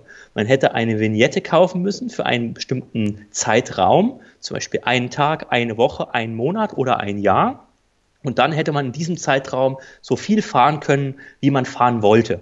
Was im Übrigen nur als Fußnote auch völlig das klimapolitische Argument dieser Maßnahme ad absurdum führt. Weil das belohnt ja die Vielfahrer. Dann denkst du dir, du kaufst eine sieben tages vignette fährst sechs Tage und denkst dir, naja, jetzt habe ich aber für den siebten Tag auch noch bezahlt. Naja, komm, da fahren wir noch mal irgendwo hin, wir haben es ja bezahlt. Ne, also das reizt tatsächlich an, dass man viel fährt und nicht ja, wenig. Vor allem, vor allem, weil ja Dobrindt damals auch, glaube ich, war es noch, dass also diese Mautkonzepte eingeführt hat, auch unter dem Rahmen Hubraum und, äh, und Benzinverbrauch etc. So nach dem Motto, also die großen, schweren Autos, die müssen mehr Maut bezahlen als die kleinen, leichten. Aber wenn du so eine Tagesvignette hast, wie du erwähnt hast, dann ist es völlig egal, was für ein Auto du hast. Ja, und es wäre noch schlimmer geworden. Die haben dann gesagt, ja, der Euro, äh, der Euro-Diesel, diese Euro-Diesel-Norm, das sind ja gute Fahrzeuge. Und deswegen sollen diejenigen Deutschen, die einen sauberen deutschen Diesel haben, die sollen auch gefälligst eine Kompensation bekommen. Und die wäre unter Umständen noch so hoch geworden, man hat das dann berechnet, das wären ungefähr 100 Millionen Euro gewesen, die dann also von den tatsächlichen Mauteinnahmen noch abgezogen worden wären, sodass sich die Einnahmen der Maut tatsächlich sehr, sehr äh, in einem sehr geringen Niveau bewegt hätten. Es gibt dazu auch Studien, kann ich dir gerne schicken, kannst du dann auch den Hörern gern verlinken, ähm, die zeigen, dass die Einnahmen der, äh, der Pkw-Maut aufgrund dieser starken Kompensation für Euro-6-Fahrzeuge tatsächlich entweder gegen Null oder sogar negativ geworden wäre nach den ersten Betriebsjahren. Das heißt, am Ende wäre der Irrsinn gewesen, man hätte es vielleicht geschafft, so eine äh, Pkw-Maut in eine Stadt zu bringen, aber vielleicht hätte man sogar 50 Millionen Euro als Staat selber drauflegen müssen, damit das System im Betrieb ist. Und das wäre natürlich absoluter Irrsinn gewesen. Äh, Wäre diese Entlastung für die Diesel-6-Autos noch auf die Pkw-Steuer draufgekommen? Weil es ist, also das Konzept für die Ausländermaut ja. war ja, dass du als Deutscher zwar die Vignette kaufst, aber dann deine Pkw-Steuer gesenkt wird. Wäre für die mhm. Diesel-6-Motoren dann eine weitere genau. Entlastung genau. oben drauf gekommen? Genau, da wäre das oben drauf gekommen. Und das wäre das Problem gewesen. Ähm, weil das führt natürlich, ja, weil das führt in dieser Einnahmeberechnung wirklich zu einem Kipppunkt, wo man sagt, naja, es passieren ja folgende Dinge bei einer Pkw-Maut, die wir, auch nicht äh, berücksichtigt Also ich muss kurz, wir ja, haben ja darüber bitte. gesprochen, dass diese bayerischen Ministerpräsidenten hauptsächlich Autominister sind. Mhm. An dieser Stelle sieht man das. Ganz deutlich. Auch, ja, auch. Also, An dieser Stelle also, sieht man es mal wieder, ja. Äh, wenn der, also wenn der Bundesfinanzminister, das war ja zu der Zeit noch Olaf, nee, nicht Olaf, Wolfgang, Wolfgang Schäuble, der hat sich ja dann genau. beschwert, genau. dass das zu teuer wird. Also, dass die genau. Finanzierung, die das Verkehrsministerium da aus den Wolken heruntergerechnet hat, gar nicht stimmen kann. Also, wenn du mhm. so haushaltest, dann willst du den Autofahrern beziehungsweise der Autoindustrie in dem Fall ja Geld hinterherwerfen. Ja, könnte man mutmaßen. Auf jeden Fall ist es kein solides Konzept. Und, also ich kann äh, mutmaßen. Du, du bist natürlich irgendwie objektiv gebunden, aber ich mutmaße jetzt. Ich versuche auch immer objektiv zu mutmaßen, aber nee. Äh, also, also, also kein vernünftig rechnender Mensch würde sowas tun. Das ist genau. eine Haushalts, also das ist Haushaltsharakiri.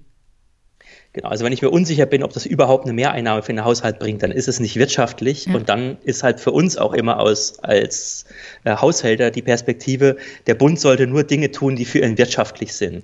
Und wenn ich jetzt mit dem Aufwand von zwei Milliarden Euro für ein privates Konsortium ein System an den Start bringe, wo ich danach noch jedes Jahr 50 Millionen Euro reinschießen muss, damit es überhaupt funktioniert, dann ist es nicht wirtschaftlich. Und das sollte der Staat dann eben unterlassen unabhängig, wie man dann da, dazu steht. Also das ist eine rein fiskalpolitische Perspektive. Dann kann man zur Pkw-Maut stehen, wie man will, aber spätestens an dem Punkt muss man dann sagen, nein, das machen wir nicht, weil das lohnt sich einfach nicht für uns. Das ist pure politische Ideologie und mehr nicht.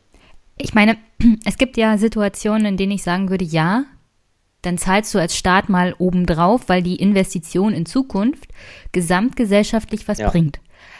Fair enough, aber ja wenn wir schon 2013, zwei, also wirklich 2013 angefangen haben, darüber zu reden, wäre es nicht sinnvoll, weniger Autos, vor allem Diesel und Benziner auf der Straße zu haben. Mit so einem Konzept zu kommen, dann ist das einfach mal wirklich total schädlich. Also gesamtgesellschaftlich ja. auch.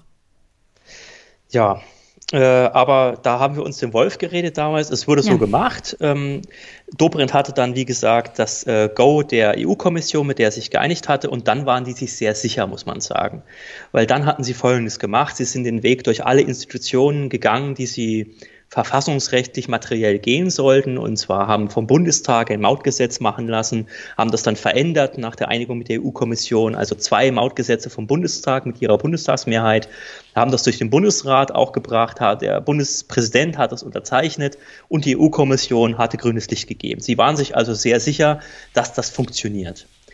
Nun waren sich aber einige andere EU-Staaten nicht so sicher, dass das nicht doch ausländerdiskriminierend sei. Und so hat die Republik Österreich dann eine Klage vorgebracht vor dem Europäischen Gerichtshof, ähm, um zu klären, ob das eine diskriminierende Regelung ist, die da getroffen wird, nämlich dass am Ende nur die Ausländer zahlen oder ob das nicht der Fall ist. Und dann gab es eine sehr heftige Debatte auch in der Fachwelt darum. Es gab Dutzende Gutachten, viele Stellungnahmen. Wir haben auch im Bundestag Anhörungen gemacht mit verschiedenen Experten. Mhm. Und da haben sehr, sehr viele Experten große Zweifel daran geäußert, sowohl in den mündlichen Anhörungen als auch in schriftlichen Gutachten und in Stellungnahmen haben gesagt, wir haben erhebliche Zweifel, dass das europarechtskonform ist. Wir glauben eher, dass es wahrscheinlich ist, dass es an verschiedenen Stellen EU-Bürger diskriminiert. Davon hat sich äh, das Ministerium aber überhaupt nicht aufhalten lassen. Die haben gesagt, okay, wir haben hier ein rechtsgültig herbeigeführtes Gesetz und das setzen wir jetzt auch um.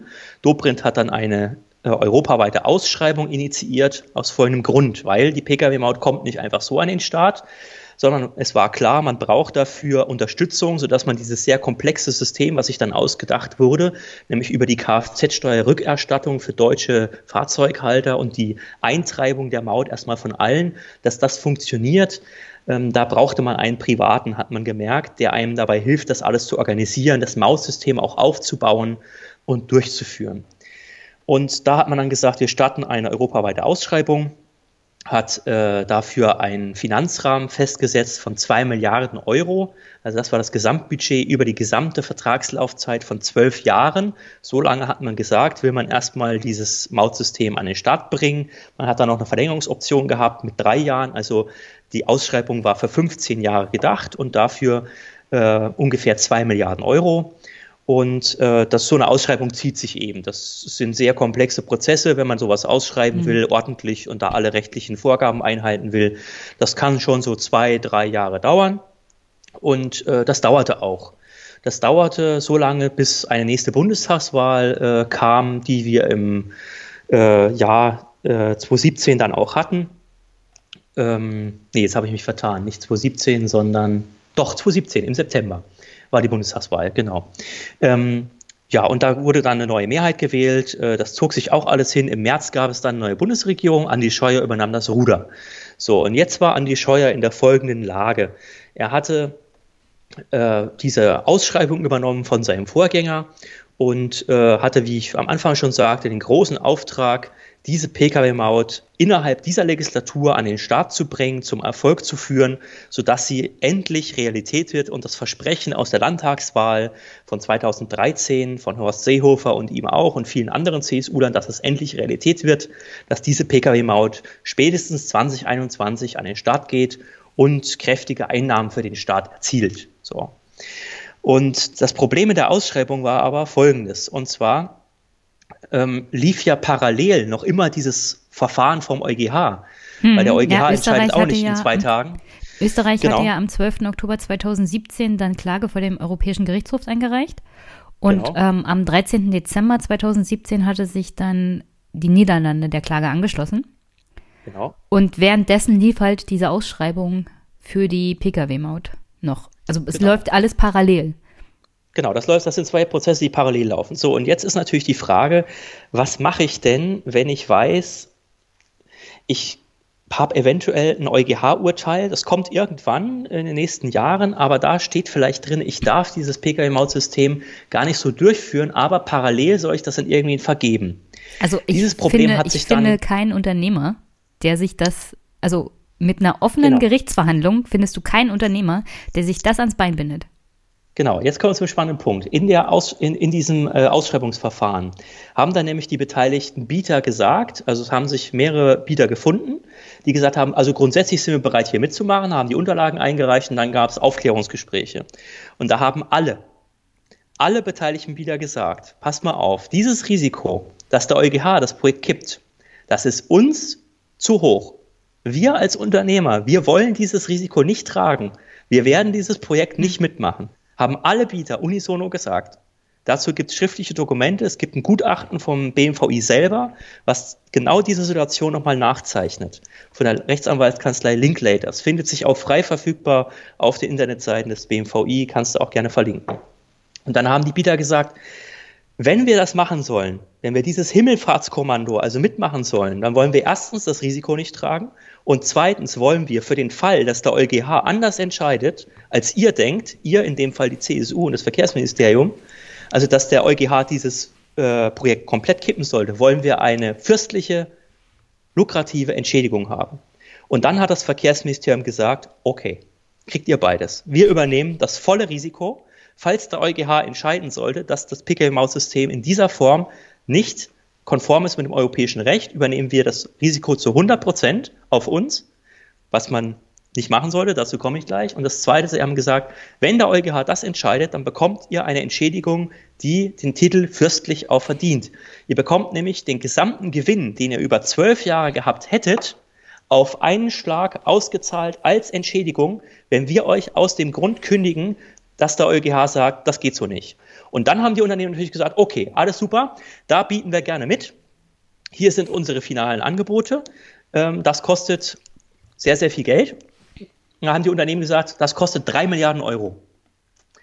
Jetzt habe ich vorhin aber erwähnt, der Haushaltsrahmen, den das Parlament vorgegeben hat, waren aber nur zwei Milliarden Euro. Das heißt, da klaffte eine riesige Lücke von einer Milliarde Euro. Das ist in dem Fall sehr, sehr viel. Weil das kriegt man nicht so einfach, also einen Preis von drei auf zwei zu drücken, das kriegt man in normalen Verhandlung einfach nicht hin. Es wird man, es gibt, ist mir kein Fall bekannt und ich glaube, es wird auch keiner auftreten, wo man sagt, du willst für einen BMW 30.000 Euro haben und ich verhandle so lange mit dir, bis du sagst, okay, 20.000. So, das passiert einfach in der normalen Welt selten und in der Welt, wenn es um solche Summen geht äh, und wenn man mit Unternehmen verhandelt auf solcher Ebene, passiert das auch sehr selten. Also, Deswegen hatte Scheuer also dieses nur, Problem. Also nur noch mal zum Verständnis. Mhm. Es haben sich zwei Unternehmen gefunden. Das waren in dem Fall das Konzertveranstaltungsunternehmen CTS Eventeam. Genau. Und das österreichische Mautsystemanbieter Capsch Traffic.com. Genau. Die haben gesagt, okay, wir machen das für euch. Wir machen mit euch den Vertrag, obwohl das Verfahren am EuGH noch läuft. Unter mhm. der Voraussetzung, dass ihr das unternehmerische Risiko tragt und mhm. uns entschädigt, falls der EuGH das kippt. Und die genau. Höhe der Entschädigung wären jetzt zwei oder drei Milliarden gewesen. Nee, die Höhe der Entschädigung wäre der Gewinn gewesen, den die Firmen, weil die zwei Milliarden Euro sind das Auftragsvolumen. Okay. Auftragsvolumen ist aber nicht gleich Gewinn. Der Gewinn wäre ungefähr, und das kann man ableiten aus den inzwischen veröffentlichten Verträgen, der Gewinn über die zwölf Jahre wäre ungefähr 378 Millionen Euro gewesen. Ah, okay. So. Also ungefähr das ist, die, jetzt. das ist die Entschädigung, die jetzt so im Raum steht.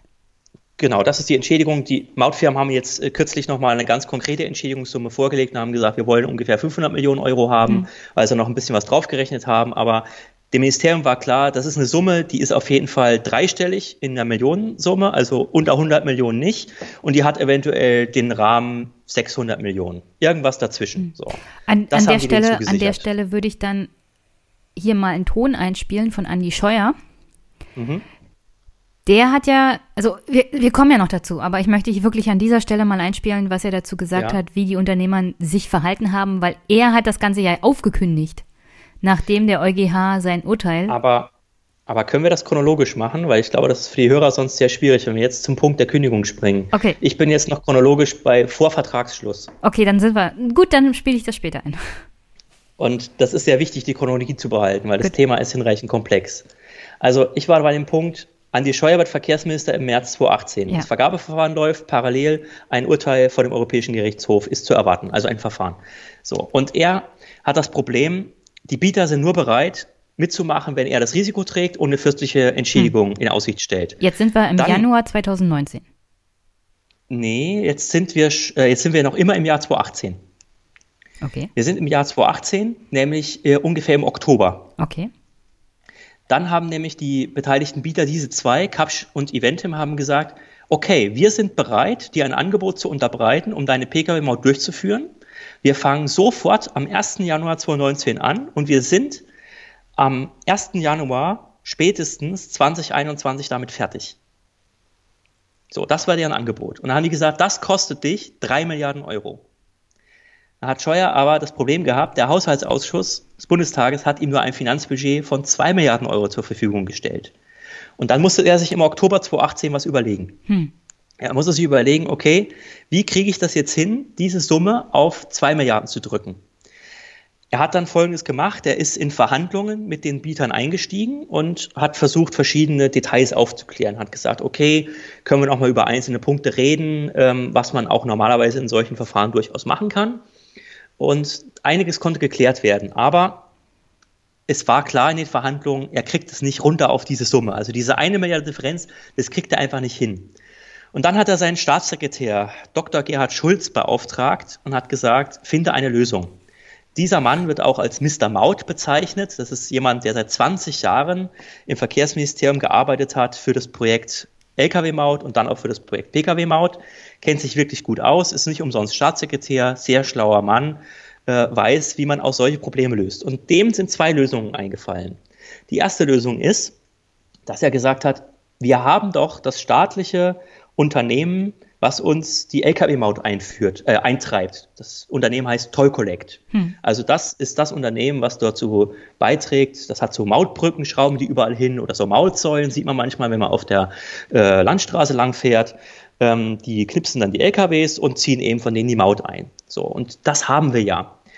was wäre denn, wenn wir dieses Unternehmen einfach mitnutzen würden und würden den Bietern sagen, passt mal auf, ihr müsst gar keine eigenen Kameras installieren, ihr müsst gar keine eigene Mautinfrastruktur aufbauen, ihr könnt das einfach von Toll Collect mitnutzen. Und das Gute ist, weil Toll Collect uns ja gehört, ist ja ein Staatsunternehmen, könnt ihr das für ein Apfel und ein Ei.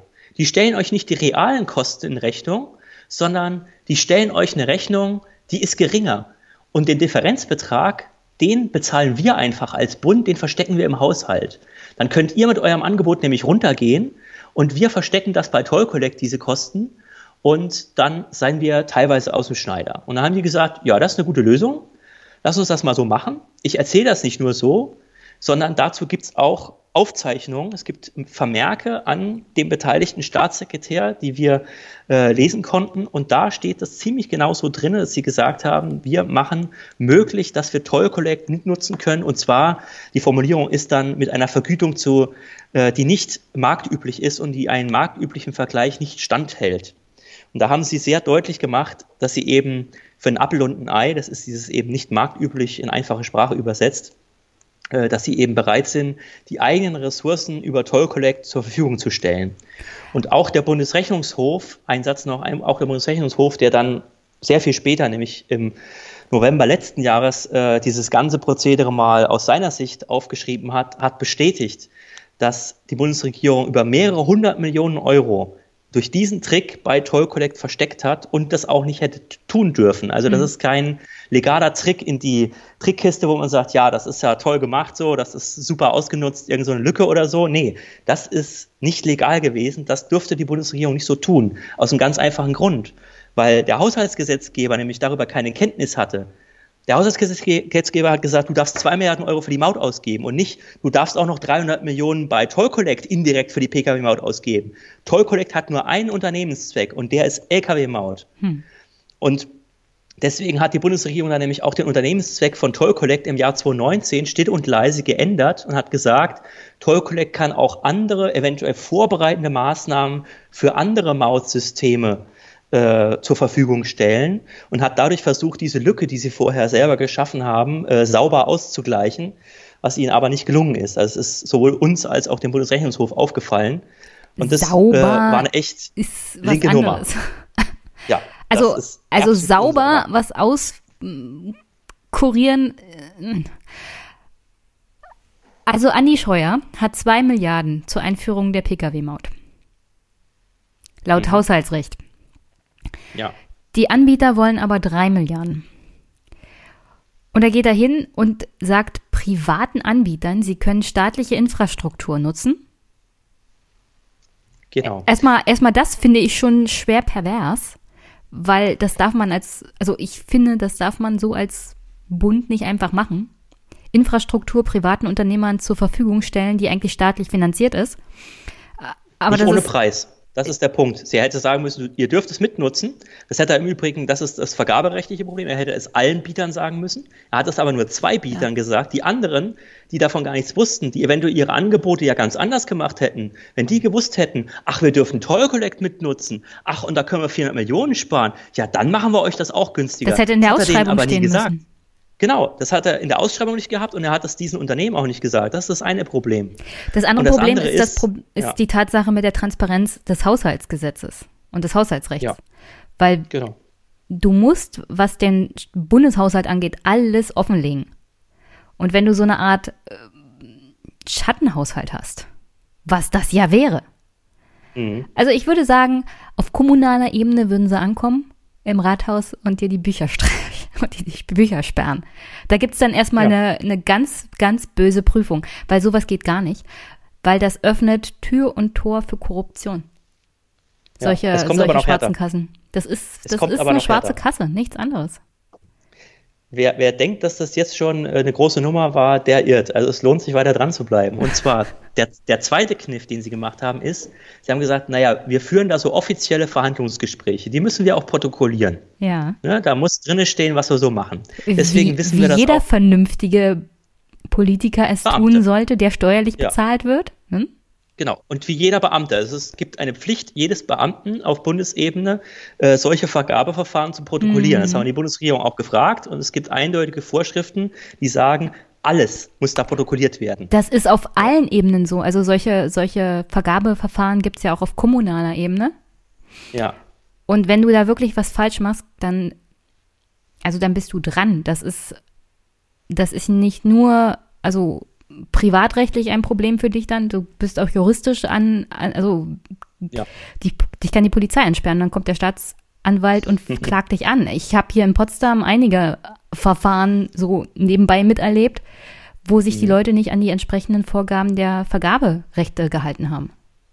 Ja, und das wird eventuell auch äh, den Beteiligten in diesem Prozess drohen, weil ähm, sie haben also offizielle Verhandlungsgespräche geführt mit den beteiligten Bietern, haben da, wie gesagt, diese Sache mit Toll Collect gemacht und dann haben sie gesagt, naja, es gibt noch Sachen, die dürfen nicht in diesen Protokollen stehen. Wir müssen parallele Gespräche mit denen führen, über die es keine Akten, keine Vermerke, keine Mails, über die es nichts gibt. Und in diesen geheimen Gesprächen müssen wir ein paar weitere Tricks machen. Und wir haben die Bundesregierung gefragt, gab es weitere Gespräche, die nicht in den Akten drin stehen? Und zuallererst hat Andi Scheuer dann gesagt, ja, nö. Also wir haben, natürlich immer alles richtig gemacht. Wir haben natürlich ja, immer nö, alles genau beachtet. ist schon mal eine gute Antwort, ja. Dann haben wir ihn, dann haben wir ähm, über Zusammenarbeit mit ein paar Quellen haben wir dann ähm, im Spiegel gelesen, dass es ein geheimes Gespräch gab dann haben wir äh, im Bundestag eine äh, Befragung von Scheuer durchgeführt und haben ihn auch da gefragt, war das das einzige Gespräch? Was wurde da besprochen? Warum haben Sie das gemacht? Er hat sich da komplett rausgeredet, hat auch nicht zugegeben, dass es weitere Gespräche gab. Nach dieser Befragung haben wir Ihnen einen Brief geschrieben haben gesagt, Herr Scheuer, jetzt mal Butter bei die Fische. Gab es noch weitere geheime Gespräche? Daraufhin hat er sechs weitere geheime Gespräche zugegeben, hat die auch mit Ort und Datum und beteiligten Personen aufgelistet.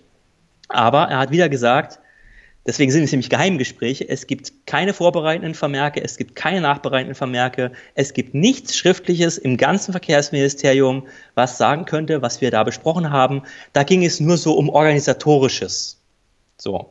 Und das ist natürlich hochgradig lächerlich und es stinkt nach Korruption bis zum Himmel, weil wenn ich ein Vergabeverfahren habe, wo ich um zwei Milliarden Euro verhandle, und dann parallel mit den gleichen Personen, das waren die Chefs von Kapsch und Eventim, mit denen ich über Stunden in Hotels oder auch in deren Büros privat treffe und keiner weiß, worüber ich da gesprochen habe und ich das auch nicht sage, worüber ich da gesprochen habe und es keine Vermerke gibt, dass inhaltlich von keinem einzigen Beamten im gesamten Verkehrsministerium vor- und nachbereitet wird, ja, was soll man dann denken? Und wenn dann wenige Wochen später diese Unternehmen den Zuschlag auch bekommen über diese Summe, dann ist, glaube ich, klar, dass wir dieser Sache auch mit einem Untersuchungsausschuss auf den Grund gehen wollen und dann mhm. nicht einfach eine Antwort von Herrn Scheuer wie, ja, da ging es um organisatorisches oder da ging es irgendwie darum, dass ich nochmal verstehe, wie das Mautsystem funktioniert, äh, dass wir das nicht hinnehmen, sondern das als das abtun, was es ist, nämlich lächerlich und eine Ausrede. Du weißt ja, Andi Scheuer ist ein großer Musikfan. Ach so? Ja, ja. Ich, ich kenne, ich kenne da so Videos von ihm, wo er richtig tanzt. Vielleicht hat er mit Eventim darüber gesprochen, dass er in Zukunft vielleicht für sie arbeitet. Er ist ja ein großer Konzertfan. Möglich. Ist, Fernab ist seiner möglich. politischen Karriere eines Tages, wenn die Maut funktioniert. Ja. Kann sein. Vielleicht hat er denen auch gesagt, passt mal auf, das mit Toll Collect, das funktioniert so und so und äh, macht euch keine Sorgen. Oder er hat ihnen gesagt, was wir auch aufklären konnten, dann aus einem anderen Dokument heraus, ähm, es gibt zwar eine fixe Vergütung für euch, aber es gibt auch eine variable Vergütung. Und die variable Vergütung, die rechnen wir mal nicht in diese 2 Milliarden Euro hm. rein. Die kriegt ihr dann jedes Jahr so in kleinen 5 Millionen Euro Tranchen und über 15 Jahre noch nebenbei noch so ein Schatten, Millionen Euro mehr. Noch so, so, genau, so ein Schattenhaushalt. Noch so eine Schattenhaushalt, noch so eine Schattenvergütung. Also die haben da auch massiv rumgetrickst an den Vergütungen und haben es am Ende wirklich geschafft, dass im Dezember 2018 dann nach diesen Geheimgesprächen, dass dann Eventin und Kapsch gesagt haben, okay, jetzt machen wir euch ein zweites finales Angebot und dieses zweite finale Angebot hat genau den Wert 2 Milliarden Euro. Nicht 2,1, nicht 1,9, es hat genau den Wert, der in euren Haushaltsrahmen passt. So.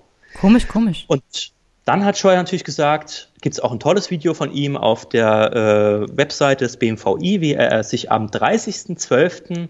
2018 äh, hinstellt und sagt, ich habe es geschafft, die haben jetzt gerade die Verträge unterschrieben, die Pkw-Maut kommt, es ist zwar noch das EuGH-Urteil irgendwie, das ist ja immer noch nicht gefallen, das kommt dann irgendwann, aber ich bin mir total sicher, dass das alles funktioniert, weil wir haben ja auch irgendwelche Gutachten und die EU-Kommission hatte schon mal irgendwann gesagt, dass sie das vermutlich für rechtsgültig hält und so und ich habe das jetzt mal unterschrieben. So. Also er hat, und das war ein weiterer großer Fehler und das war auch seine eigene Sache. Er hat selber entschieden, einen Vertrag zu unterzeichnen, wo weiterhin die Rechtslage völlig unklar war. Ich vergleiche das mal mit, Jenny, ich biete dir einen 8er BMW an. Ob er mir gehört oder nicht, naja, da läuft gerade noch so ein Prozess. Okay. Aber weißt du was, du kriegst ihn für 80.000 Euro, wenn du jetzt einschlägst, unterschreibst, Prozess, Gerichtsurteil kommt dann irgendwann nächstes Jahr. Es gibt keinen Kön vernünftigen Können wir machen, können wir machen. Ach, Aber ich biete dir an, wir unterschreiben einen Vertrag. Wir unterschreiben einen Vertrag für den Fall, dass dieses Gerichtsurteil ja. negativ ausgeht, zahlst du mir 160.000 Euro. Ja, genau. Und da hat Andi Scheuer quasi auf so ein Angebot gesagt, ja, okay, mache ich. Naja, wenn, so. wenn du so gut Freund bist mit Eventim ja, ja, und absolut. Co., mit denen du dich ja privat so gut verstehst, dann erwartest du natürlich, dass, wenn das Gerichtsurteil dann gegen den Wand geht, dass da nichts passiert, weil es sind ja deine Freunde. Ja, ja und nein. Also so kann man halt nicht agieren, wenn man äh, verantwortlicher Bundesverkehrsminister ist und ja. Milliarden von Steuergeldern vergibt und äh, dafür auch verantwortlich zeichnet. Das ja, kann man im Privat vielleicht hoffen, aber ja. ja. Wir sind ja, ja, privat würde ich sowas nie hoffen. Also selbst wenn du da sagst, Freundschaft oder so, auf Freundschaft kann man da nicht setzen, wenn es um Nee, äh, bei Geld hört die Freundschaft auf, weißt du, ja. Und bei Milliarden schon, schon erst recht, ja. Ähm, ja. Wir sind ja chronologisch Genau. Dann immer noch praktisch am Anfang, bevor dieses EuGH-Urteil kommt. Genau, jetzt sind wir die, im Dezember die meisten, 2018. Also ich, ich, möchte kurz, die meisten ja. regen sich ja jetzt darüber auf, was danach kam, also nach dem EuGH-Urteil. Tatsächlich ist die wirklich, also die wirklich kriminelle Energie von Andreas Scheuer und seinem Ministerium hier weit, weit vorher passiert, weil ich finde, das alles, was mit diesem Schattenhaushalt passiert ist, diesen dieser ganz, den, den ganzen Vergabeverfahren, das Nicht-Protokollieren von Gesprächen, das alles ist eigentlich der kriminellste Teil bei dem Ganzen. Der Rest, der jetzt ja. noch kommt, der ist pure Un Inkompetenz. Aber das ja, hier ist echt ist kriminell. Einfach, ja. Das stimmt. Also sie haben das natürlich dann noch weitergezogen bis zum Urteil hin. Sie haben, ich habe ja gesagt, mit Toll Collect musste was Komplexes erfunden werden, damit die auch keine marktüblichen Preise annehmen. Also haben die dann irgendwann im Mai 2019 gesagt, hier Toll Collect, äh, könnt ihr mal bitte, hörst du mich noch? Ja, du, du warst ein bisschen weit weg vom Mikro Mikrofon. Ach so, okay. Ähm, ja, also irgendwann haben die, ähm, wo wollen wir nochmal anfangen? Toll Collect. Du, du warst jetzt. Äh, Toll Collect, genau. Also äh, Stichwort Toll Collect. Sie haben ja dann, äh, nachdem Sie im Dezember 2018 mit Kapsch ausgemacht hatten, wie das alles funktioniert, damit die weniger Kosten haben und eben nur zwei statt drei Milliarden Euro in Rechnung stellen, haben Sie gesagt, ja, ähm, bei Toll Collect müssen wir natürlich auch noch dafür sorgen, dass Sie da mitmachen. Und das ist eine ganz interessante kleine Nebenstory, die ich kurz erzählen will mit drei Sätzen. Und zwar haben Sie Toll Collect dann im Mai 2018 äh, gesagt, pass mal auf, hier sind drei Verträge, mal bitte alles schnell unterschreiben. Und äh, da steht drinne, dass ihr das alles zu viel geringeren Kosten macht und äh, dass das alles so funktioniert, wie wir uns das ausgedacht haben. Und da brauchten sie jemanden, der das unterzeichnet. Hm. Und derjenige, der das unterzeichnen soll, das war ähm, derjenige im äh, Bundesamt für Güterverkehr, der Präsident des Bundesamts für Güterverkehr, der hat dann gesagt, äh, nö, das mache ich nicht. Das ist mir ja viel zu unsicher. Also was hier drin steht, das ist ja alles, das hier schaue ich überhaupt, das ist total dubios und also das kann ich mit gutem Gewissen als höchster Leiter dieser Behörde, kann ich das nicht unterschreiben. Ich, ich will ja noch in Und, Zukunft einen Job haben.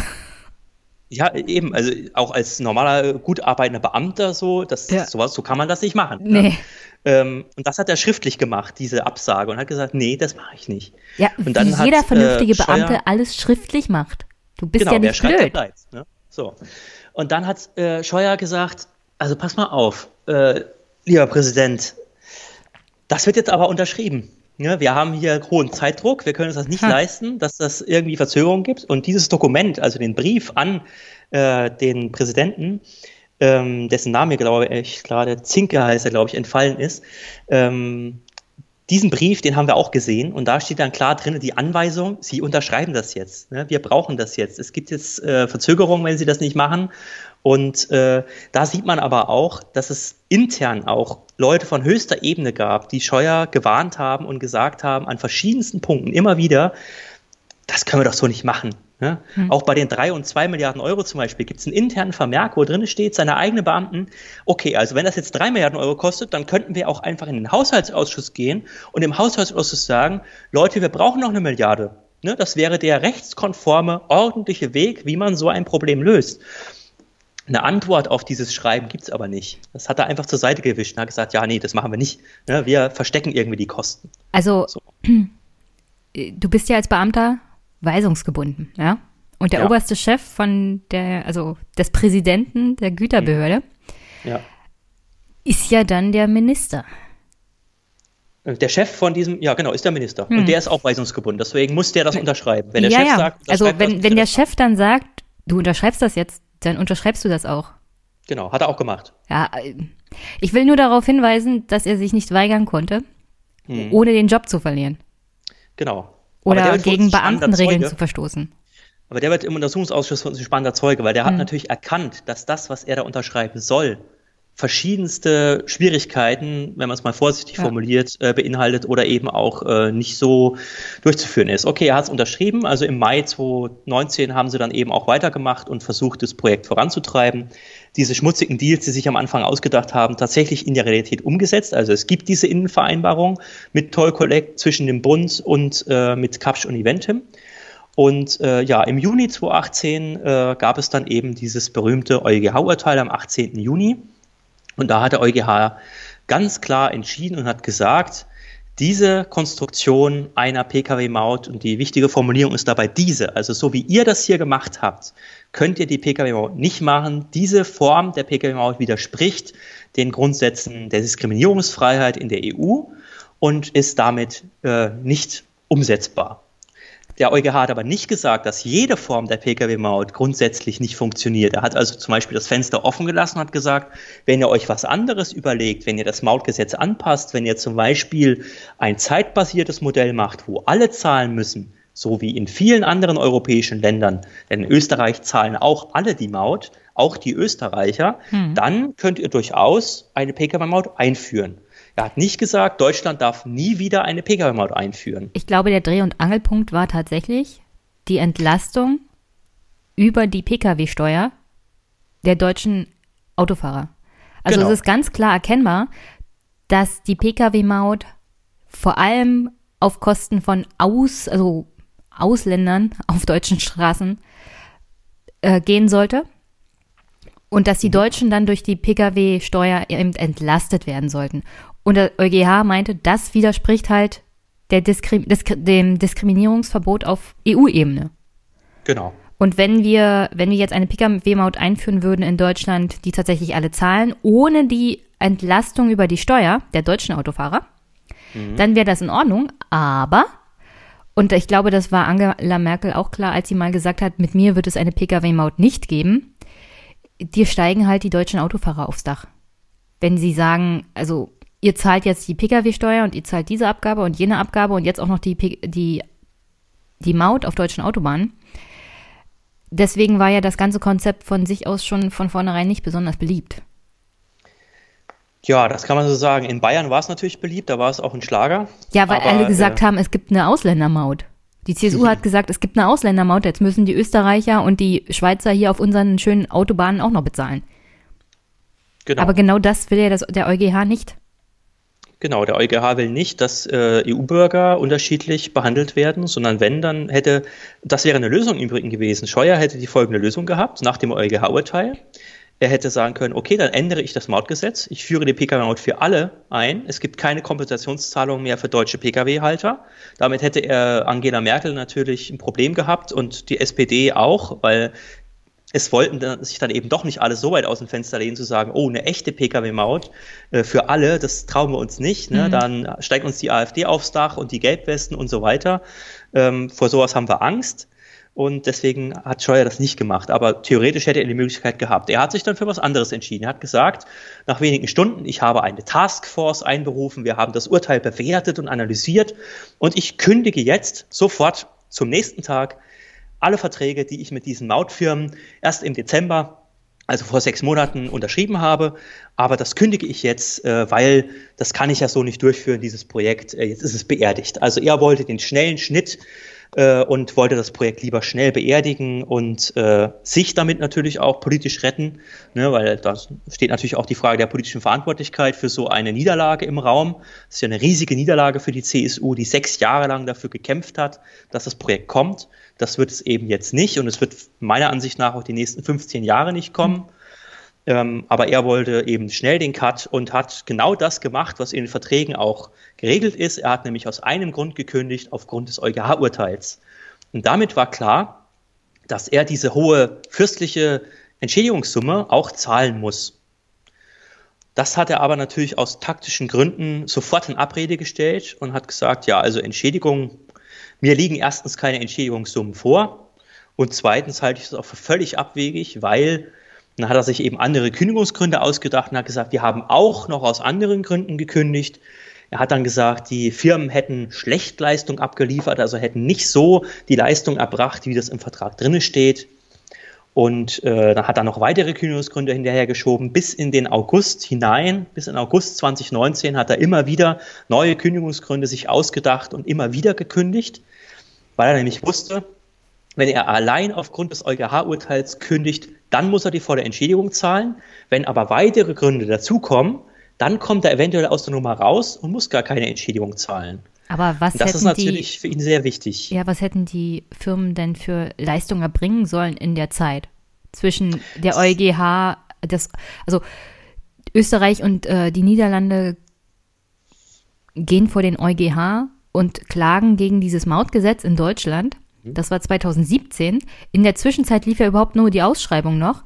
Dann im genau. 2000, also im Dezember 2018 kam es überhaupt ja. erst zu den Verträgen. Am 30.12., genau. Ja. Und am 1. Januar haben die angefangen zu arbeiten. Ja, und wann kam das EuGH-Urteil? Am 18. Juni. Dazwischen haben die losgelegt. Die haben Vollgas ja. gegeben und haben genau wie im Vertrag beschrieben angefangen zu arbeiten. Ja, aber und selbst, selbst in der Zeit hätte man ja, also es ist ja dann nachprüfbar, was die Unternehmer geleistet haben. Genau. Und ich denke mal, das habt ihr äh, im Bundestag schon gemacht. Ja, haben wir, ja. Und man kann ja immer kritische Sachen finden. Aber innerhalb von sechs Monaten, also wie viel Schlamperei kann man da schon machen? Naja, es gibt eine Sache, da hat sich Andi Scheuer in den Verträgen was Kluges ausgedacht. Ja. Ähm, es gibt eine sogenannte Feinplanungsdokumentation. Ja. Das ist ein Plan, der genau beschreibt, was als nächstes insgesamt bis zum Ende des Projektes detailliert passiert.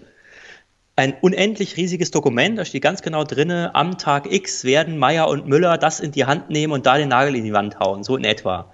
Also eine ganz genaue Planung. Und das ist auch eine gute Idee, sowas zu haben bei so riesigen Projekten, dass man genau weiß, derjenige, mit dem ich jetzt hier zusammenarbeite, der hat einen Plan. Der arbeitet nicht so einfach in den Tag und versucht es dann irgendwie fertig zu kriegen, sondern der hat eine genaue Planung. Okay. Feinplanungsdokumentation heißt das. Und dann hat, steht in den Verträgen drinne, bis zu einem gewissen Zeitpunkt, bis zum 1. April 2019, musste eine Feinplanungsdokumentation abgegeben werden.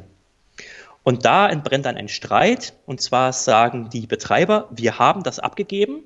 Und die Bundesregierung sagt, ja, aber da musstet ihr noch was nachbessern. Das war noch nicht so, wie wir uns das vorgestellt hatten. dann sagen die Betreiber wieder, ja, aber das haben wir doch gemacht. Die Frist dafür zur Nachlieferung lief nämlich am 20.06., also zwei Tage nach dem Urteil aus. Und die Betreiber haben auch tatsächlich an diesem Tag eine Feinplanungsdokumentation abgeliefert, die von einem unabhängigen Gutachter abgenommen wurde.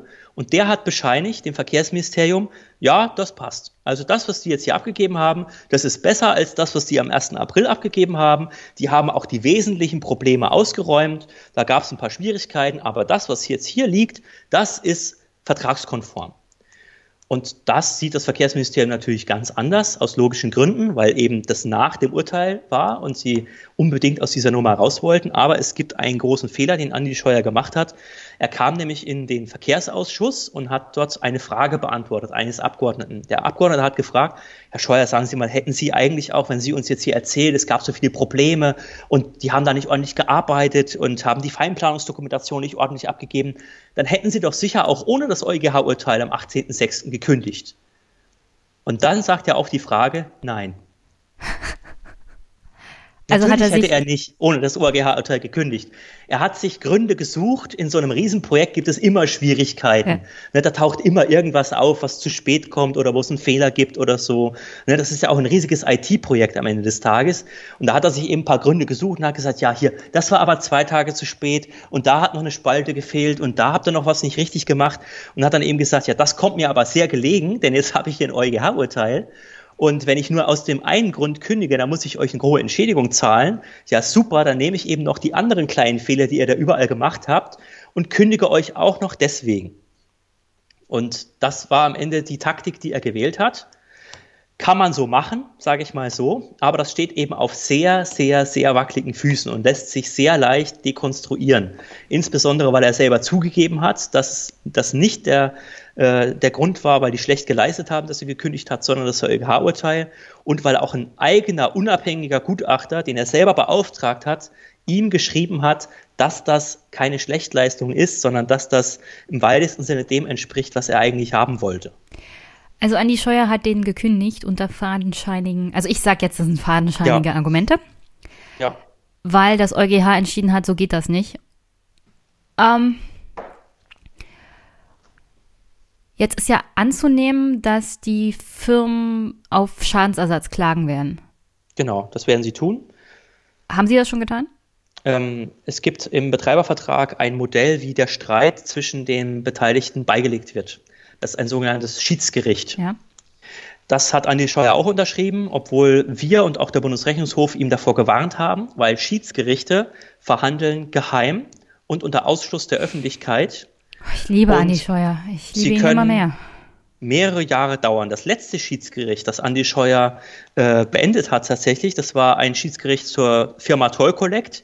Das dauerte 14 Jahre und hat den Bund nur an Anwaltskosten, nur an den Kosten für seine Anwälte 250 Millionen Euro gekostet. Und der Vergleich, der da erzielt wurde, der Bund wollte eigentlich äh, ungefähr 4,5 Milliarden Euro haben, hm. hat eine Milliarde Euro bekommen. So, das sind reine Fakten zum letzten Schiedsgericht. Dann hat Andi Scheuer sich aufgrund dieser hervorragenden Erfahrung diesem letzten Schiedsgericht dazu entschieden, wieder eine Schiedsgerichtsklausel in den Vertrag bei der Pkw-Maut hineinzuverhandeln. Und das bedeutet jetzt, dass er sich an folgendes Prozedere halten muss. Die Betreiber haben im äh, Ende letzten Jahres gesagt, sie hätten gerne 500 Millionen Euro Schadensersatz vom Verkehrsministerium aufgrund der Kündigung aufgrund des EuGH-Urteils. Und jetzt hat Scheuer folgende Möglichkeit. Er kann sich äh, an drei Tagen im Januar mit den Betreibern zusammensetzen an einen runden Tisch und kann sagen, ihr habt eine Forderung, ich habe auch ein paar Forderungen, lasst uns mal drüber sprechen, können wir uns da irgendwie einigen. Und wenn die sich einigen, dann stehen sie auf, gehen auseinander und das war's. Das ist aus unterschiedlichen Gründen sehr unwahrscheinlich, insbesondere weil Eventim ein aktiennotiertes Unternehmen ist und sein Aktionär nicht einfach sagen kann, ja, also gestern wollten wir 500 Millionen und jetzt gehen wir hier mit 100 Millionen nach Hause. So eine Einigung ist für Eventim schwer möglich, weil sich dann auch nach Aktienrecht die Vorstände strafbar machen. Deswegen ist es wahrscheinlich, dass nach den drei Verhandlungstagen im Januar ein Schiedsgericht angerufen wird. Dieses Schiedsgericht läuft ab nach den äh, Statuten des Deutschen Instituts für Schiedsgerichte. Das bedeutet, es wird eine ein, es werden drei Schiedsrichter einberufen von diesem Institut und die verhandeln dann zwischen zwei und fünf Jahren. Diese Zahl hat uns das Verkehrsministerium selber genannt. Das ist also die Zahl, von der sie minimal ausgeht, wie lange das Schiedsgericht diesmal dauert. Also zwei bis fünf Jahren verhandeln die dann und am Ende muss man mit dem Schiedsspruch leben. Der Schiedsspruch kann auch sein, dass rauskommt, der Bund muss tatsächlich 500 Millionen zahlen. Vielleicht kommt auch raus, der Bund muss 200 Millionen zahlen. Das weiß niemand. Meistens enden solche Schiedsgerichte in einem Vergleich, der sich irgendwo in der Mitte bewegt. Also vielleicht 250 Millionen Euro plus dann noch die eigenen Anwaltskosten. Das sind pro Jahr 10 bis 15 Millionen Euro für den Bund. Also ist man so, wenn man es positiv rechnet, bei 300 Millionen Euro, den der Bund dieser Spaß am Ende des Tages kosten wird. Nur an Schadensersatz. Hinzu kommt ja noch die Summe, die bisher aufgewendet wurde für die Pkw-Maut. Das sind mit Stand 6. Dezember 2019 sind das 73 Millionen Euro. Das Geld ist auf jeden Fall weg. Und dazu können dann, wie gesagt, noch ungefähr 300 bis 500 Millionen Euro Schadensersatz kommen. Und die ganzen Nerven, die das gekostet hat. Und die, Nerven, ganzen, die ganzen Arbeitsstunden im Verkehrsministerium, die man hätte für Besseres investieren können an Beamtinnen und Beamten, die wirklich Richtig. nur mit dem Quark beschäftigt waren. Richtig, da haben wir auch eine Anfrage laufen, die kommt im Januar zurück, da bin ich sehr gespannt auf die Antwort. Aber das nämlich auch mal gefragt haben, wie viele tausend Stunden haben denn eigentlich welche Beamten für dieses Projekt gearbeitet? Jedenfalls zu viel, dann sollen sie das bitte auch mal in Euro umrechnen, weil das ist sicherlich auch ja. eine schöne Millionenzahl. Ja, das äh, haben wir angefragt und seid gespannt auf die Antwort. Schickst du mir dann gleich? Schicke ich dir gleich ja. oder äh, liest du dann aus äh, diversen Medien. Ja, aber wenn es raus ist und offiziell auch medientauglich, dann kannst du es mir ja eigentlich Natürlich. auch gleich zukommen lassen. Ja, klar, ich schick's dir. Weil sonst ja. muss ich immer im Bundestag rumkramen und das ist ein bisschen schwierig. Ja. Manchmal finde ich es eben nicht. Äh, spielt es eine Rolle, dass Andi Scheuer zugegeben hat, dass er diesen Vertrag nicht gekündigt hätte, wenn es nicht zu dem EuGH-Urteil gekommen wäre, weil damit hat er eigentlich schon zugegeben, dass er die Kündigung nur ausgesprochen hat wegen dem EuGH-Urteil, was für ihn ja. ja gerichtlich gesehen eigentlich negativ sein müsste. Ja, also ich sag mal so, das Schiedsgericht, da ist man wirklich in Gottes Hand. Deswegen sind wir ja auch so klar gegen Schiedsgerichte weil niemand weiß, wie das ausgeht. Es kann sein, äh, das Schiedsgericht äh, nimmt diese Aussage von Scheuer, die ja auch in den öffentlichen Medien zu lesen ist. Es gibt ja auch Medienberichte über äh, seine Aussage dazu und sagt, äh, ja, das ist jetzt für uns ein Angelpunkt, weswegen wir diese Kündigung als äh, wirksam betrachten, und zwar die Kündigung wirklich aus dem Grund EuGH-Urteil. Kann aber auch sein, die sagen, äh, nee, die anderen Kündigungsgründe von Andi Scheuer auch wenn Christian Storch die jetzt als äh, wackelig irgendwie empfindet, wir halten die für plausibel. Ähm, und die Kündigung ist damit äh, auch wirksam aus allen anderen Gründen. Und die Betreiber haben tatsächlich wenig Anspruch auf Entschädigungen, zum Beispiel nur für das, was sie zwischen Januar und Juni geleistet haben. Das kann auch sein. Es weiß einfach niemand. Was Fakt ist, dass das Schiedsgericht Millionen Euro kosten wird für den Steuerzahler, für die Anwälte. Und äh, dass es geheim ist, ist auch keine gute Sache, weil dadurch ist es auch nicht anfechtbar. Hm. Sollte der Bund verlieren und sollte der Schiedsspruch so ausgehen, dass der, die Schiedsrichter sagen, der Bund muss jetzt 500 Millionen zahlen, hat der Bund keine Möglichkeit zu sagen, ich lege dagegen Revision ein oder ich ziehe vor ein nächst höheres Gericht, sondern er muss dann einfach sagen, okay, das zahle ich. Und das Perverse daran ist, die Rechnung kommt auf jeden Fall, wenn man jetzt rechnet, zwei bis fünf Jahre ab Januar 2020 wenn es sofort Ende Januar losgehen sollte, dann bedeutet es auf jeden Fall, dass der Schiedsspruch kommt nach der nächsten Bundestagswahl, nämlich im Januar 2022. Und er kommt damit auch, wenn Andreas Scheuer nicht mehr Bundesverkehrsminister ist. Und das finde ich eine sehr perverse Strategie, nicht zu seiner Verantwortung zu stehen, weil er hat das alles verbockt, er hat unterschrieben, obwohl er wusste, der EuGH wird noch entscheiden. Er hat gekündigt aus fadenscheinigen Gründen er hat am Steuerzahler vorbei hunderte Millionen Euro versteckt und das Projekt teurer gemacht, als es sein muss. Also er ist wirklich verantwortlich für den ganzen Murks und dann ein Schiedsgericht zu nutzen, um sich dieser Verantwortung zu entziehen und der nächsten Bundesregierung eine Rechnung auszustellen. Eventuell sind wir dann in der nächsten Bundesregierung ne, und haben uns was Schönes ausgedacht. Und dann müssen wir sagen, ja, okay, wir wollten die Ticketpreise eigentlich senken für den Fernverkehr um nochmal 10 Prozent, können wir jetzt aber nicht, weil wir müssen 500 Millionen Euro zahlen, weil da hatte mal, mal jemand vor drei oder fünf Jahren, hatte mal so eine blöde Idee im Pkw-Maut. Das kotzt mich ehrlich gesagt wirklich an, weil diese Rechnung, die trudelt irgendwann ein. Und nicht er muss sie dann bezahlen, sondern derjenige, der dann auf dem Posten des Verkehrsministeriums ist oder der dann an der Bundesregierung beteiligt ist. Der muss das dann das, auch erklären.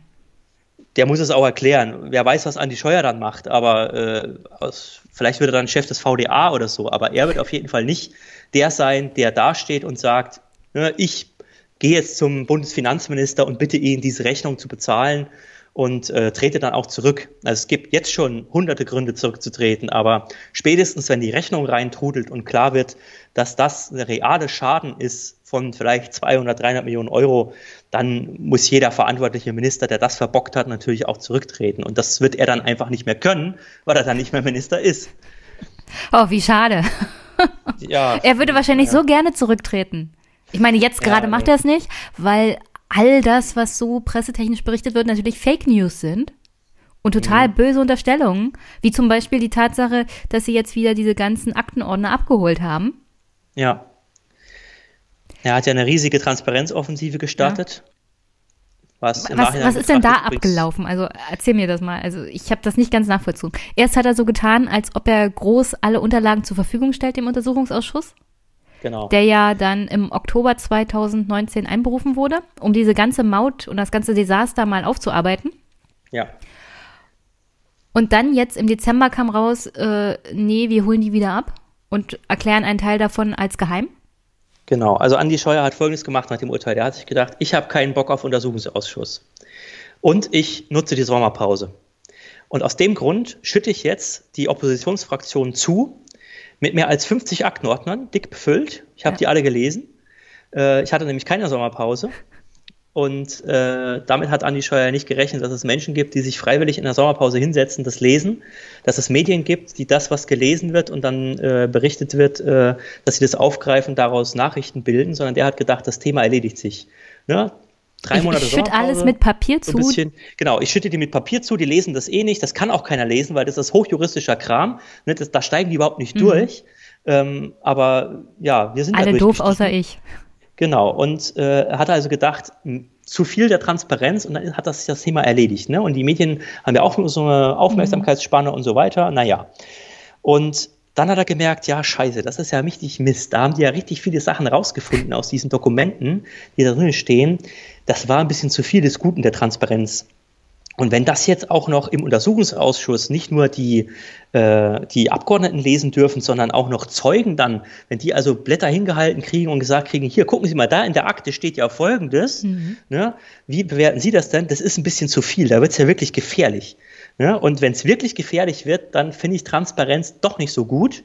Dann mache ich lieber einen Rückzieher und hat dann seinen Leuten gesagt, okay, ähm, der Untersuchungsausschuss, der fordert zwar diese Akten an, aber wir können die ja einfach eine Geheimhaltungsstufe nach oben stufen, sodass sie nur noch in einem geheimen Raum im Bundestag gelesen werden können, ohne dass sich jemand eine Mitschrift macht, ohne dass jemand darüber sprechen darf. Also wenn ich jetzt diese Akten gelesen habe, ich habe jetzt das ganze Gespräch geführt mit Akten und mit Dokumenten und mit Berichten, äh, die ich der Öffentlichkeit entnehme, die nicht geheim sind. Aber jetzt, wenn ich jetzt in die Geheimschutzstelle gehe und mir da ein Dokument durchlese, was ich auch darf, äh, dann darf ich damit weder mit dir noch mit meinen Bürokollegen reden, sondern nur mit meinem Abgeordneten in einem abhörsicheren Raum, wenn ich sicher bin, dass auch niemand zuhört. Und ich darf mir, während ich dieses Dokument lese, keine Notizen machen. Ich darf es nicht fotografieren. Ich darf auch nicht paraphrasiert daraus irgendwie zitieren oder so. Das ist dann wirklich in einer Geheimhaltungsstufe, wo die Aufklärung für uns im Untersuchungsausschuss erheblich erschwert wird. Wir werden einige Tricks dann auf Lager haben, die ich jetzt noch nicht öffentlich machen kann, wie wir das dann umgehen können. Aber es ist auf jeden Fall ein starker Schritt zurück von der Transparenz und er hat halt im Deutschen Bundestag, das ist auch eine ganz tolle Rede, die kann man sich mal angucken, am 26.06. hat er eine Rede im Deutschen Bundestag gehalten und da hat er gesagt, wir stehen für volle Transparenz, wir haben überhaupt nichts zu verheimlichen. Und das hat er halt in den letzten Monaten mit einer Monstranz vor sich vorhergetragen, dass wir halt auch darauf bestehen und sagen, also pass mal auf, entweder es ist volle Transparenz oder es ist nicht volle Transparenz. Es gibt nicht so 30 Prozent Transparenz. Nee, wir wollen alles haben. Wir haben daher auch alle Akten angefordert, von der gesamten Korrespondenz zwischen allen beteiligten Behörden, in jeder einzelnen, äh, in jeder einzelnen Abteilung, in jedem Referat, jede einzelne Mail, die da jemals geschrieben wurde. Das haben wir alles angefordert und das wollen wir auch alles haben. Und die spielen halt ganz gewusst diese Karte aus, weil sie wissen, da sind Sachen drin in den, Sachen, in den Dokumenten, die sie jetzt zurückgezogen haben, Entschuldigung, die für Scheuer am Ende des Tages gefährlich werden können. Weil sie genau wissen, wenn wir damit Zeugen konfrontieren und dann Zeugen Aussagen dazu machen, dann wird es für Scheuer bremslich und eng. Und dann ist es eben nicht nur daher erzählt von der Opposition und böse Kampagne oder vom blöden Rechnungshof, der irgendwelche Berichte schreibt und auch nicht rechnen kann und keine Ahnung hat, mhm. sondern äh, dann wird es eben unter Eid ausgesagt in einem Untersuchungsausschuss. Die Zeugen machen sich strafbar wenn sie nicht die Wahrheit aussagen. Also wenn dann am Ende rauskommt, das ist nicht die Wahrheit, der Zeuge hat hier gelogen, dann kann es bis zur Gefängnisstrafe gehen. Ähm, und das ist allen sehr bewusst. Und äh, davor hat Andi Scheuer Angst. Was für eine Art von Dokumenten stellt man denn in den Bereich streng vertraulich? Verträge? Äh, Ministervorlagen. Ministervorlagen, Ministervorlagen zum okay. Beispiel. Wo dann drin steht, lieber Herr Minister, wir sollten mal lieber oder ich warne Sie vor dem und dem oder ja. Also interne Hinweise darauf, dass man vielleicht anders handeln sollte? Vielleicht als Beispiel. Außenminister?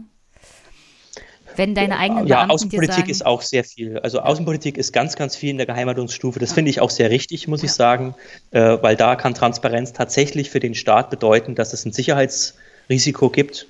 Auch äh, Sachen des militärischen Abschirmdienstes oder ja, so, die ja, sind alle streng geheim. Jetzt nur darum, ähm, so. Es ging jetzt nur darum zu sagen, also wenn intern in einem Ministerium jemand sagt, äh, wir haben hier schwere Bedenken, Mhm. Und der Minister antwortet darauf und die Antwort und die Bedenken werden einfach als geheim eingestuft, damit es schwierig ist, in der Öffentlichkeit nachzuvollziehen, wie der Minister so gehandelt hat. Ja, das könnte sein. Oder ob er auf die Hinweise seiner Beamten, die es oft vielleicht doch besser wissen als er, achtet oder nicht. Ja. Ja, wie gesagt, ich kann jetzt nicht ausführen, was genau ja, das für ja, Dokumente deswegen, sind. Deswegen habe ich das jetzt mal so verspekuliert. Genau. Ja, aber äh, Andi Scheuer hat das Gegenteil gemacht von dem, was er im Juni 2019 angekündigt hat. Er hat ja, wie gesagt, die volle Transparenz versprochen und wir haben, ich mit meinem Chef zusammen, wir haben mehrere Monate lang, also das ganze Jahr 2008, äh, 2019 lang, seit dem Urteil, haben wir versucht aufzuklären, was da alles passiert ist und haben auch versucht, dass der Minister seine Verantwortung anerkennt aber bis zum heutigen Tage ist uns nicht gelungen, alles aufzuklären. Es gibt sehr, sehr viele Fragezeichen, insbesondere diese Geheimtreffen, diese sieben geheimen Treffen. Was ist da gelaufen? Das wissen wir nicht. Insbesondere die Frage, warum hat Andi Scheuer nicht auf die Warnungen aus seinem eigenen Hause gehört? Warum hat er wohl wissend, dass der EuGH erst im nächsten Jahr entscheiden würde, 2018 schon unterzeichnet? Wieso hat er was auch der Bundesrechnungshof feststellt, als er wusste, dass kein Unternehmer bereit war, dieses Risiko zu tragen. Wieso hat er da gesagt, ich trage das, ich nehme das mit, ähm, ich übernehme dieses Risiko zu 100 Prozent?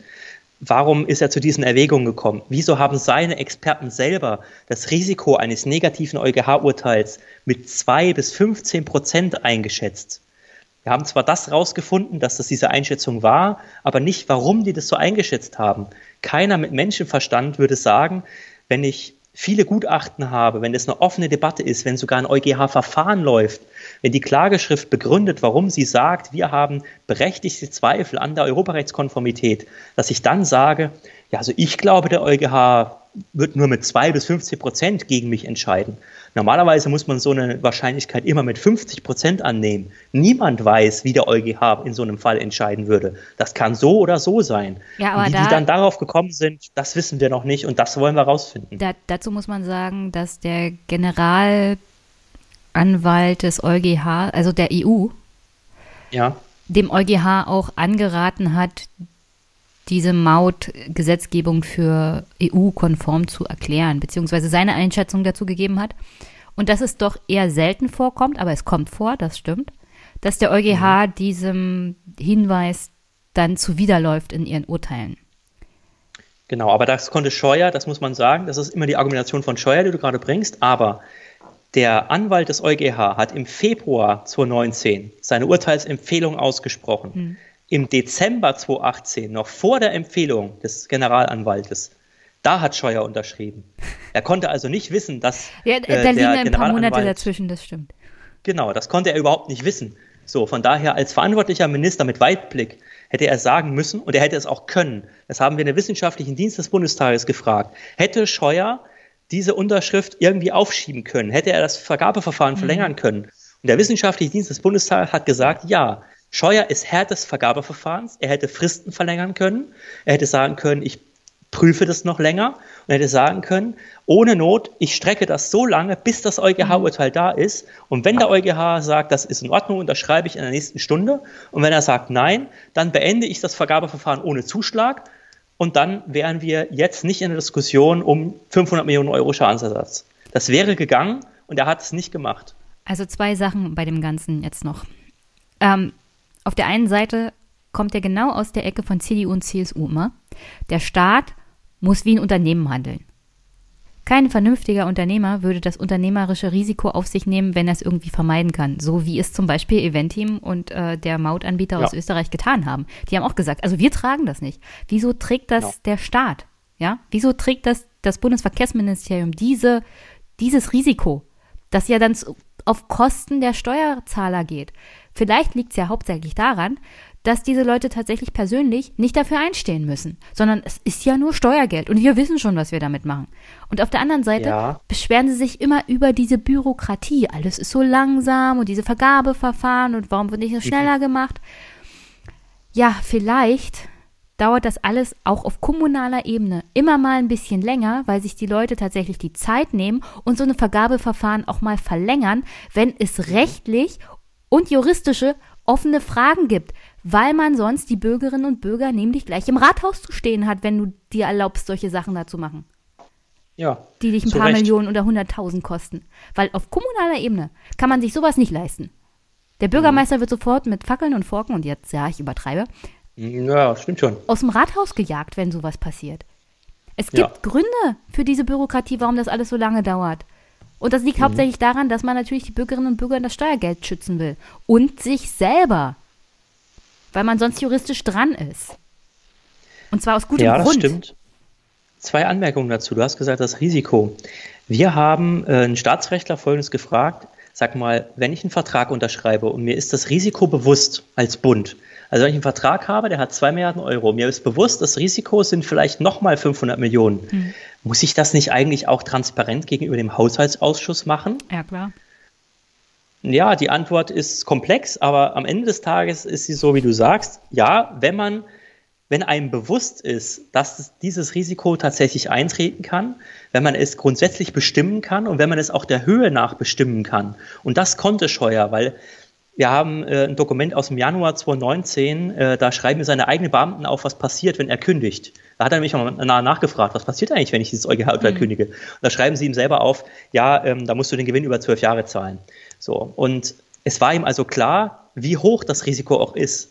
Und dieser Staatsrechtler äh, schreibt uns dann auch in einem Gutachten auf und sagt, ja, Scheuer hätte auch den Haushaltsausschuss darüber informieren müssen. Ich habe übrigens gerade einen Vertrag unterschrieben. Entweder kurz danach, hat er aber auch nicht gemacht, oder schon vor Vertragsunterschriften hätte nochmal um Erlaubnis fragen müssen. Äh, und ich möchte übrigens hier nochmal 500 Millionen Euro Risiko reinbuttern. Darf ich das eigentlich?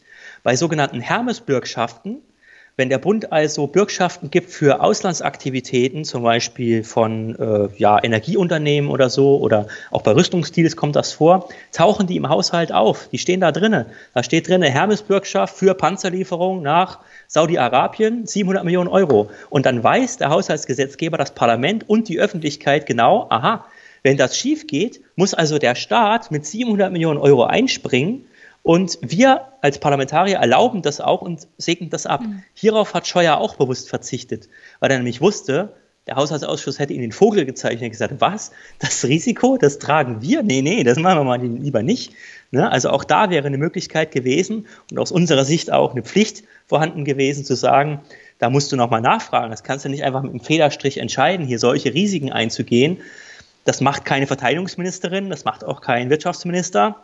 Alle anderen gehen da ordentlich in den Haushaltsausschuss. Du machst das nicht. Na, er wird ja dazu Was, sagen, dass das Risiko ja bei 5 bis 15 Prozent bestand, weil das ja. EuGH vielleicht nicht das Urteil so fällt, wie es gefällt werden würde. Er intern ist ja davon ausgegangen, nach diesem Urteil, äh, nach, mhm. diesem, äh, nach dieser Beurteilung, dass nur 5 bis 15 Prozent Wahrscheinlichkeit besteht, dass das Urteil des EuGH gegen Deutschland ausgeht.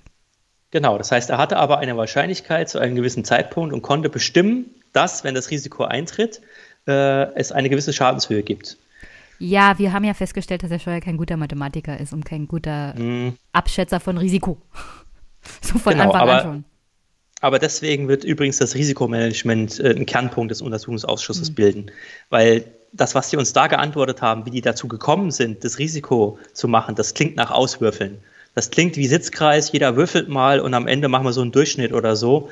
Also das klingt hoch unseriös und äh, da werden wir den Finger ganz tief in die Wunde legen, weil wir wollen wissen, wie kommt man auf so ein Risiko, wie kommt man auch darauf, den Haushaltsausschuss zu umgehen, wenn man das Risiko kennt und so weiter.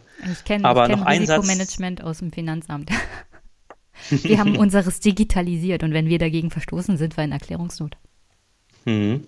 Ich bin sehr gespannt, was das Verkehrsministerium so erklären wird. Mhm. Aber noch ein Satz zu dem Thema Fake News und auch, weil immer alle sagen, ja, ihr richtet jetzt einen Untersuchungsausschuss ein und äh, das sind doch alles nur, das ist eine Kampagne gegen ja, ja. Scheuer und das Ergebnis das hat er, steht vorab ich, so fest selbst und so gesagt weiter. vor der Presse, als er diese PK gehalten genau. hat. Genau. Hat er gesagt, bösartige Kampagne ja. der Opposition. Ähm, dazu nur ein Satz. Nämlich der Satz, was ist der Bundesrechnungshof? Wir sind nicht der Bundesrechnungshof. Der Bundesrechnungshof ist eine Verfassungsinstitution, die arbeitet unabhängig. Das heißt, die sucht sich ihre Prüffälle selbst aus. Da können wir nicht anklopfen und kann sagen, lieber Bundesrechnungshof, wir verpflichten dich jetzt, dass du das prüfst.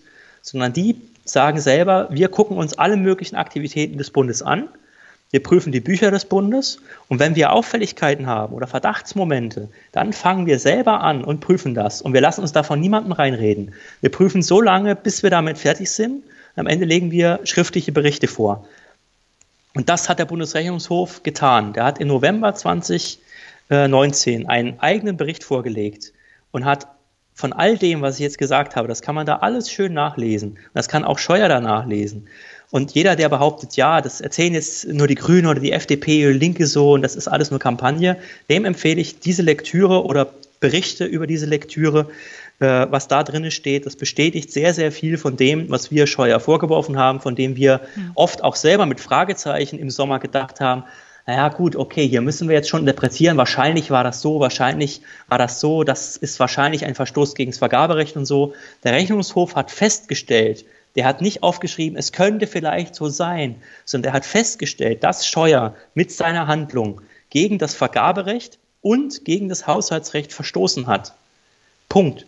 Das ist nicht mehr eine Diskussion, wie SPD-Abgeordnete, die gerne führen wollen, auch der Vorsitzende des Untersuchungsausschusses, die sich hinstellen und sagen, ja, wir wollen jetzt mal ergebnisoffen prüfen im Untersuchungsausschuss, was jetzt hier passiert ist und wo die Wahrheit liegt und so. Mhm. Das hat der Bundesrechnungshof schon getan in vielen Bereichen. Es gibt einzelne Bereiche, wo wir nochmal nachforschen wollen, wo wir tiefer gehen wollen, wo uns mehr Sachen interessieren, wo uns auch persönliche Verantwortlichkeiten mhm. interessieren. Aber dass Vergabe- und Haushaltsrecht gebrochen wurde, das steht schon fest. Das ist nicht von uns dahergedacht, sondern das ist schon vom Verfassungsorgan Rechnungshof festgestellt. Rechnungshof, ja. Ja. Und äh, nur um zu sagen, wie die arbeiten. Die kommen dann in das Ministerium und haben eigentlich das Recht, das von oben bis unten auf den Kopf zu stellen. Sie ja. dürfen sich alles angucken, sie dürfen überall reingucken und die machen das dann auch und die prüfen alles ab. Und wenn sie nur ein falsch abgelegtes Blatt finden, dann fragen sie da nochmal do doppelt und dreifach nach. Also es gab schon, also ich weiß das nur auf unterster Ebene. Es gab schon Landesrechnungsprüfungen, zum Beispiel in meinem Finanzamt. Mhm. Und die haben tatsächlich ihr eigenes Büro und gucken sich alles an. Alles, was sie irgendwie interessiert und arbeiten das Stückchen für Stückchen auf. Und das dauert Monate, Wochen. Mhm. Und dann machen die auch einen ordnungsgemäßen Bericht draus. Also die arbeiten auch sehr, sehr, ähm, wie heißt das? Gewissenhaft, Gewissenhaft. sauber. Gewissenhaft ja. und sauber, genau. Ja. Und Andi Scheuer hat ja versucht, als dieser Bericht rauskam, äh, hat er etwas gemacht, was wirklich einmalig ist, was ich noch nie erlebt habe in meiner Arbeit im Bundestag und auch davor nicht.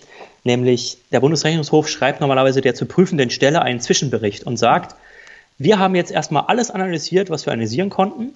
Wir würden jetzt würden folgende Sachen in den Bericht schreiben. Dazu hast du jetzt die Möglichkeit, ja, Stellung, zu Stellung, zu nehmen. Du kannst dazu sagen, was du willst, und wir werden das auch alles abdrucken. Und das macht der Bundesrechnungshof auch. Der schreibt dann in den Stellungnahmen, das ist unsere Prüfung. Dazu hat das Verkehrsministerium Folgendes gesagt. Abschließende Würdigung. Das bedeutet, wir nehmen jetzt nochmal Stellung zu dem, was das Verkehrsministerium gesagt hat und bewerten das nochmal.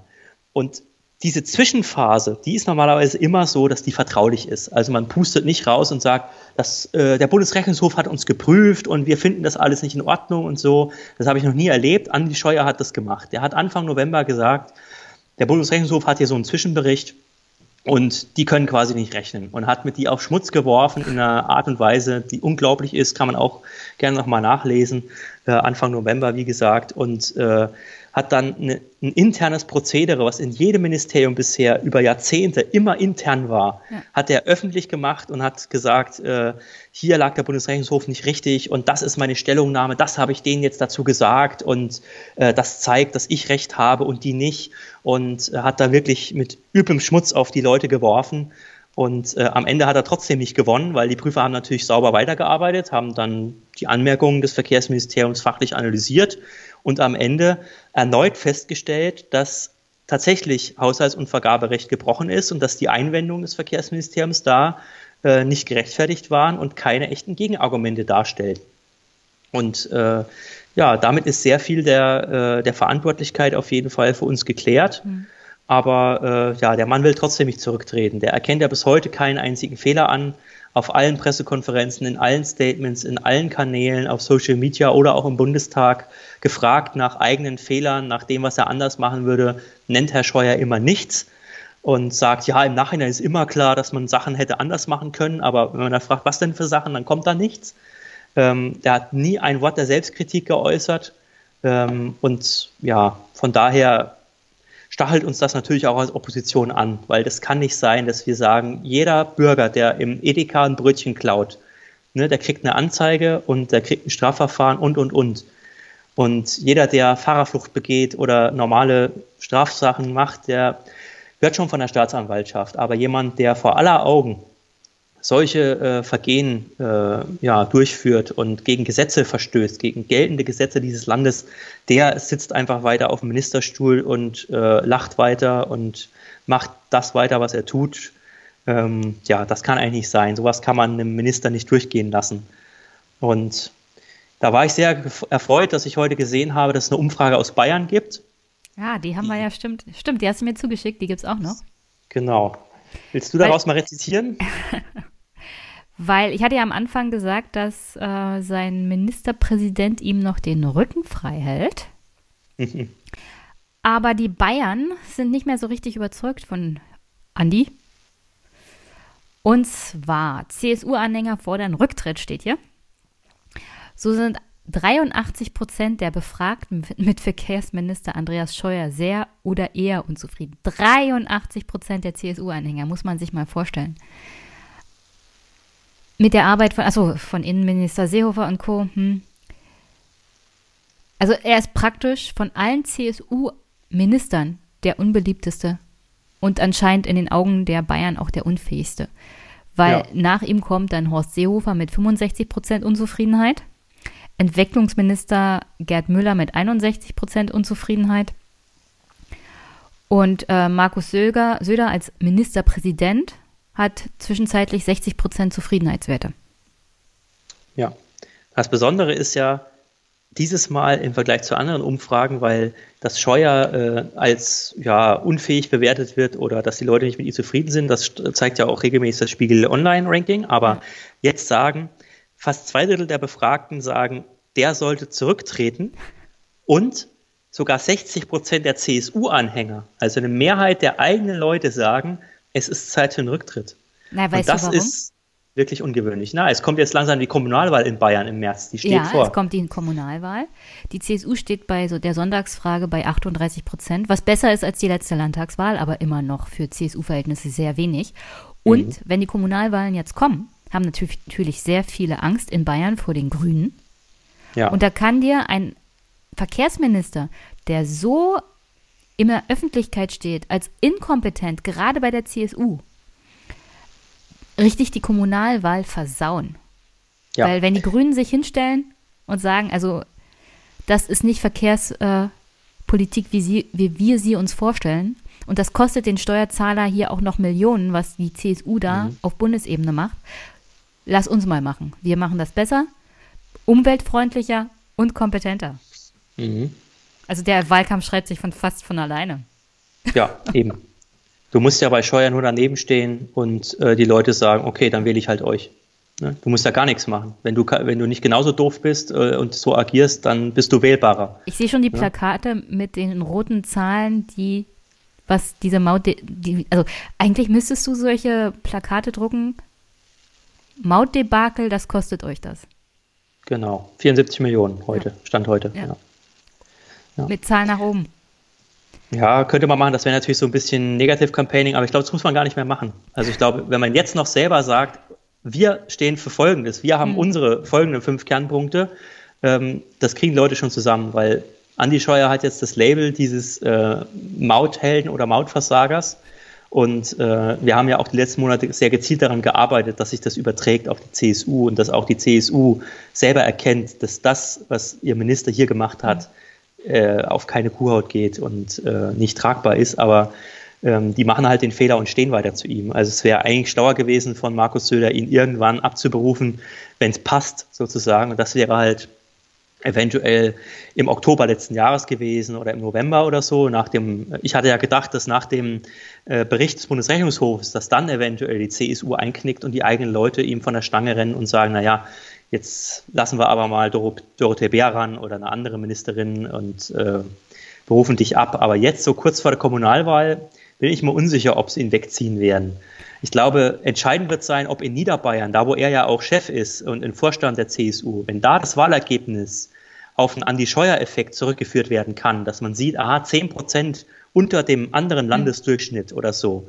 Und dann auch die Erzählung ist, das ist der Andi-Scheuer-Effekt. Wenn, wenn das sozusagen in Medien oder auch in den Parteien äh, als solches ähm, durchgeführt wird, als solches Framing, dann glaube ich, wird es für ihn nochmal eng. Aber ansonsten wird er sich jetzt durch einen Untersuchungsausschuss quälen und ich erkenne nicht ein, nicht ein Mühe äh, irgendwo an ihm, dass er sagt, äh, ich trete von sich, von mir aus zurück und ich habe irgendwie erkannt, dass das jetzt nicht so gut zum Wohle des deutschen Volkes war, was ich hier in den letzten Monaten gemacht habe. Ja, ich kann mir auch vorstellen, dass sowohl auf Seiten der CDU als auch auf Seiten der CSU nicht unbedingt äh, der Elan besteht, den Minister zu entlassen, wenn man sich bedenkt, was zwischen Seehofer und Merkel gelaufen ist, also dieser ganze Streit innerhalb der eigenen Union. Ja. Sowas wollen sie jetzt natürlich in Zukunft tunlichst vermeiden, weswegen sie vielleicht Andi Scheuer einfach da machen lassen und hoffen, dass er einfach mal zurücktritt aus Anstand.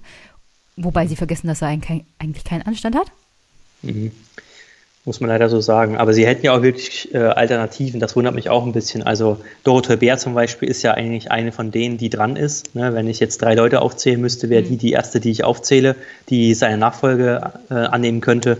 Vor allen Dingen hätte die Nachfolge dann den gleichen Vorteil wie AKK mit von der Leyen und ihrem Untersuchungsausschuss. Du kannst immer sagen, Schnitt, Ne, das ist nicht mein ja. Untersuchungsausschuss, ich arbeite den sauber ab, ich kläre hier wirklich auf, ne, aber du kannst dich auch sehr klar davon distanzieren, von den Fehlern deines Vorgängers. Du hättest mit Dorothea Bär eine Frau, die auch schon mal Staatssekretärin im Ministerium war, die kennt also auch das Haus ein bisschen, ist in der Bundesregierung sehr gut verdrahtet, in der Landtagsfraktion, auch in Bayern. Als Frau natürlich auch eine, eine Frontfrau. Ne? Du hättest einen ganz klaren Wechsel auch in der politischen Kultur, denke ich mir mal. Die würde eine andere Kultur pflegen als von Andi Scheuer. Ähm, so wäre zumindest meine Erwartung. Ähm, die wäre also die gleiche sehr, Kultur sehr, wie Andri, Andi Scheuer zu haben, ist auch ein bisschen schwierig. Ja gut, äh, Dobrindt und, und Ramsauer haben das ja auch gemacht, aber ähm, ja. Aber ich glaube, die wären ein sehr harter politischer Gegner. Wenn Dorothee Bär auf mhm. einmal morgen äh, Verkehrsministerin würde, dann hätten wir, äh, hätten wir anders zu tun und äh, ja, die CSU hätte einige Vorteile von diesem Schritt, wenn sie das täte. Ich bin gespannt. Ja, die ist mit anderen politischen Wassern gewaschen, das stimmt. Ja, die ist auch nicht so arrogant am Ende des Tages. Also ich glaube, bei Andy Scheuer ist auch ein großes Problem äh, Selbstverliebtheit und Arroganz. Das ist jetzt gar nicht so als persönlicher Vorwurf, sondern ähm, das macht sich an der Position schlecht. Also wenn ich, wenn ich politische Probleme habe, die so Richtung Untersuchungsausschuss gehen, dann kann ich halt auch in, in einen Ausschuss kommen mit Abgeordneten und kann sagen, okay, das hier sind meine drei Staatssekretäre. Wir stehen Ihnen jetzt fünf Stunden zur Verfügung. Wir beantworten hier jede Frage. Ne, alle Fragen, die Sie haben, sind bis nächste Woche beantwortet. Oder man kann halt spielen wie Andi Scheuer. Ne? Immer mit ein paar Essern, immer irgendwie mit gezinkten Karten, immer einmal so, einmal so, Fragen nur zur Hälfte beantworten und sich so durchwursteln und merken, dass man es eigentlich nicht ernst meint und am Ende sagen, nee, also Fehler habe ich keine gemacht. Also wenn, dann ist es hier Kampagne und äh, nö, wir machen das auch in Zukunft so und es war alles richtig und also auch der Stil sozusagen, der ist, glaube ich, ein anderer. Ähm, und der tut ihm nicht gut. Also so eine mhm. Rampensau ist in manchen Situationen total förderlich. Ne? Der ist ja auch so immer noch Generalsekretär in seinem Herzen. Und das sind auch Vorteile, die er damit hat. Also der kann auch ein Publikum begeistern, ne? der kann mitgehen. Wenn der einen Vorortbesuch hat, dann denkt man immer, oh, das ist jetzt hier der, der wichtigste Termin der Welt mhm. und so. Ne? Also das sind positive Eigenschaften, die er hat. Aber in der Krise ist es, glaube ich, nicht gut, wenn man zu selbstbewusst, zu arrogant und äh, ja, auch jemand ist, der zu sehr Rampensau ist und dann immer nach vorne geht und alles inszeniert und aus allem so eine PR-Show macht und so. Also manchmal muss man auch einfach sachlich äh, die Fakten abarbeiten und äh, sich darauf zurückbesinnen, äh, dass man seine, seine Sacharbeit macht und nicht nur die nächste PR-Show inszenieren. Ja, diesen Wandel von ich bin der ideologische Wahlkämpfer zu ich bin der Minister in Verantwortung, den schaffen eher selten Menschen.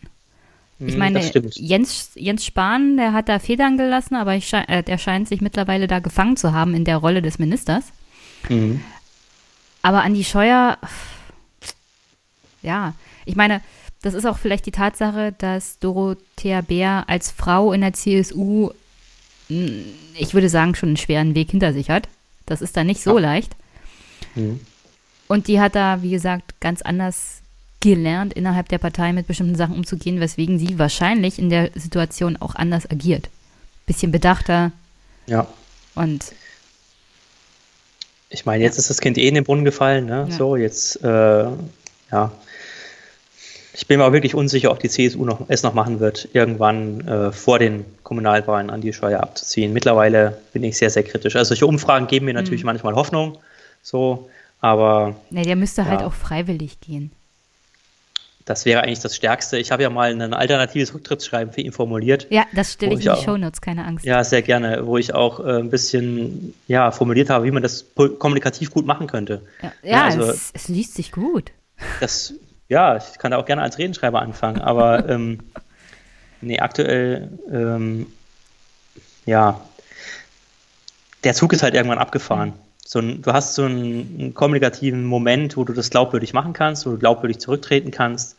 Ne? Aber ähm, du musst auch immer einen Anknüpfungspunkt haben und den sehe ich jetzt gerade nicht. Also der Bericht des Bundesrechnungshofes war ein Anknüpfungspunkt. Die Schadensersatzforderung der Betreiber, die im Dezember noch kam, war ein weiterer Anknüpfungspunkt. Äh, also ganz konkret so, ne, wo unabhängige Dritte, unabhängig nicht, also von, vom politischen mhm. Leben sozusagen, wo die äh, Fakten neu in den Raum stellen oder Berichte oder Beweise oder so das wäre ein guter Moment gewesen, aber jetzt sehe ich ihn ehrlich gesagt nicht. Es sei denn, er kommt jetzt raus und sagt, Weihnachten war die Zeit der Selbstkritik, hat er in seiner letzten Pressekonferenz gesagt. Ich habe eingesehen, dass ich auch mal was falsch gemacht habe und in Bayern finde ich es eigentlich auch schöner als in Berlin und Geh jetzt nach Hause. Jetzt, genau, jetzt sollte die Doro soll mal bitte den Müll hier aufräumen. Ja, ja das wäre doch das wäre eigentlich auch typisch CSU. Ich ja, habe hier einen kleinen Trümmerhaufen hinterlassen. Frau, komm, Raum auf. Viel Spaß, genau, ja. ja. ja, naja. Ja, Andi Scheuer. Was soll man da noch sagen? Kann man nicht mehr viel sagen, wa?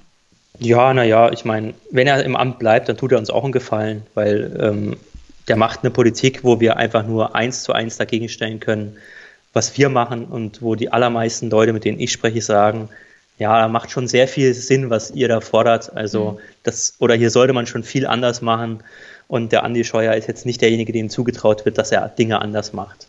Der simuliert sehr viel, er stellt sich hin und sagt, ich bin Fahrradminister und am Ende des Tages gibt es auch irgendwie einen Euro mehr für Fahrrad, aber es gibt eben keine Änderungen in den Dieselsubventionen. Es gibt nicht weniger Geld für den Fernstraßenbau. Es gibt keine grundsätzlichen Änderungen. Andi Scheuer simuliert sehr viel, der macht viel Kosmetik, der hält tolle Sonntagsreden, der macht viel PR, aber am Ende des Tages macht er das, was die CSU schon immer gemacht hat. Aber Simulationsminister klingt doch auch gut.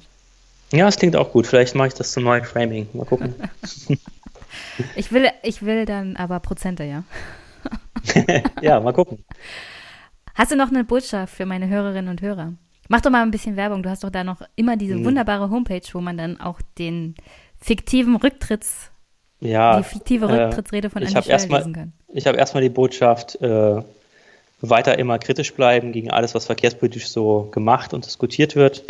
Ähm, weil Verkehrswende, das ist so das große Thema, was wir auch eigentlich adressieren, das gibt es nicht. Es gibt keine Verkehrswende in Deutschland. Es wird darüber geredet, es wird viel erzählt und Forschungsprojekte und Innovationen und so. Das ist alles viel bla bla.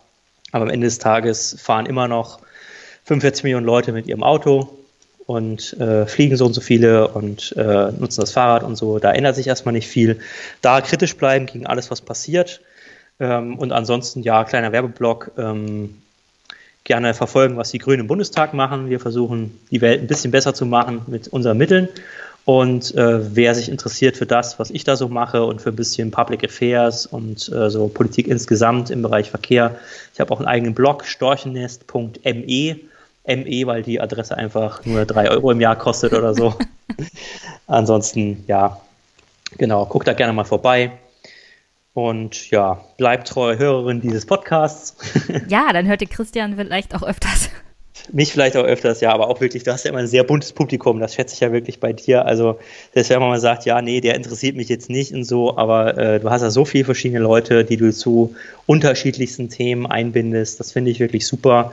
Äh, auch immer auf äh, dem Niveau, sage ich mal, dass du den Gästen Zeit gibst. Das ist immer gut. Weil in fünf Minuten, habt ihr jetzt auch selber gemerkt, kann man so eine Pkw-Maut-Geschichte nicht erzählen. Die ist einfach so lang, die ist so komplex, da ist so viel Mist passiert, mhm. äh, da braucht man einfach ein bisschen Zeit. Und äh, meistens gibst du ja den Hörerinnen diese und das ist immer sehr, sehr schön. Ja, um ehrlich zu sein, ich hatte ein bisschen Angst, dass ich dich hier durchhetze. also du, du hattest, also die Sache ist, wir wollten ja ein bisschen früher anfangen. Ich wusste jetzt nicht, wie viel Zeit du hast. Jetzt sind wir schon bei fast zwei Stunden. Ich hatte ein bisschen Angst, dass du ein bisschen durchhetzt. Und ich wollte aber trotzdem, dass alles Wichtige gesagt wird. Und ich habe das Gefühl, wir haben trotzdem noch alles Wichtige dazu sagen können. Also wahrscheinlich ja, doch, nicht alles, aber. Nö, das Gefühl habe ich auch, dass wir die wesentlichen Punkte haben wir drin und so. Und nö, gehetzt fühle ich mich nicht. Ich hätte eher gedacht, dass du sagst, so ja, jetzt, jetzt äh, ist mal gut, jetzt haben wir nicht mehr Zeit und äh, nee, das, das kannst das, du jetzt nicht noch erzählen. Das werde ich nie sagen. Das ist mein Podcast. Ich bestimme, wie viel Zeit ich habe und wie nicht. Ja, das ist das Schöne, ja. Genau, nö. War sehr schön mit dir. Vielen Dank. Danke auch. Äh, wir hören uns dann. Hoffentlich genau. demnächst. Bis bald dann. Tschüss. Bis bald. Tschüss.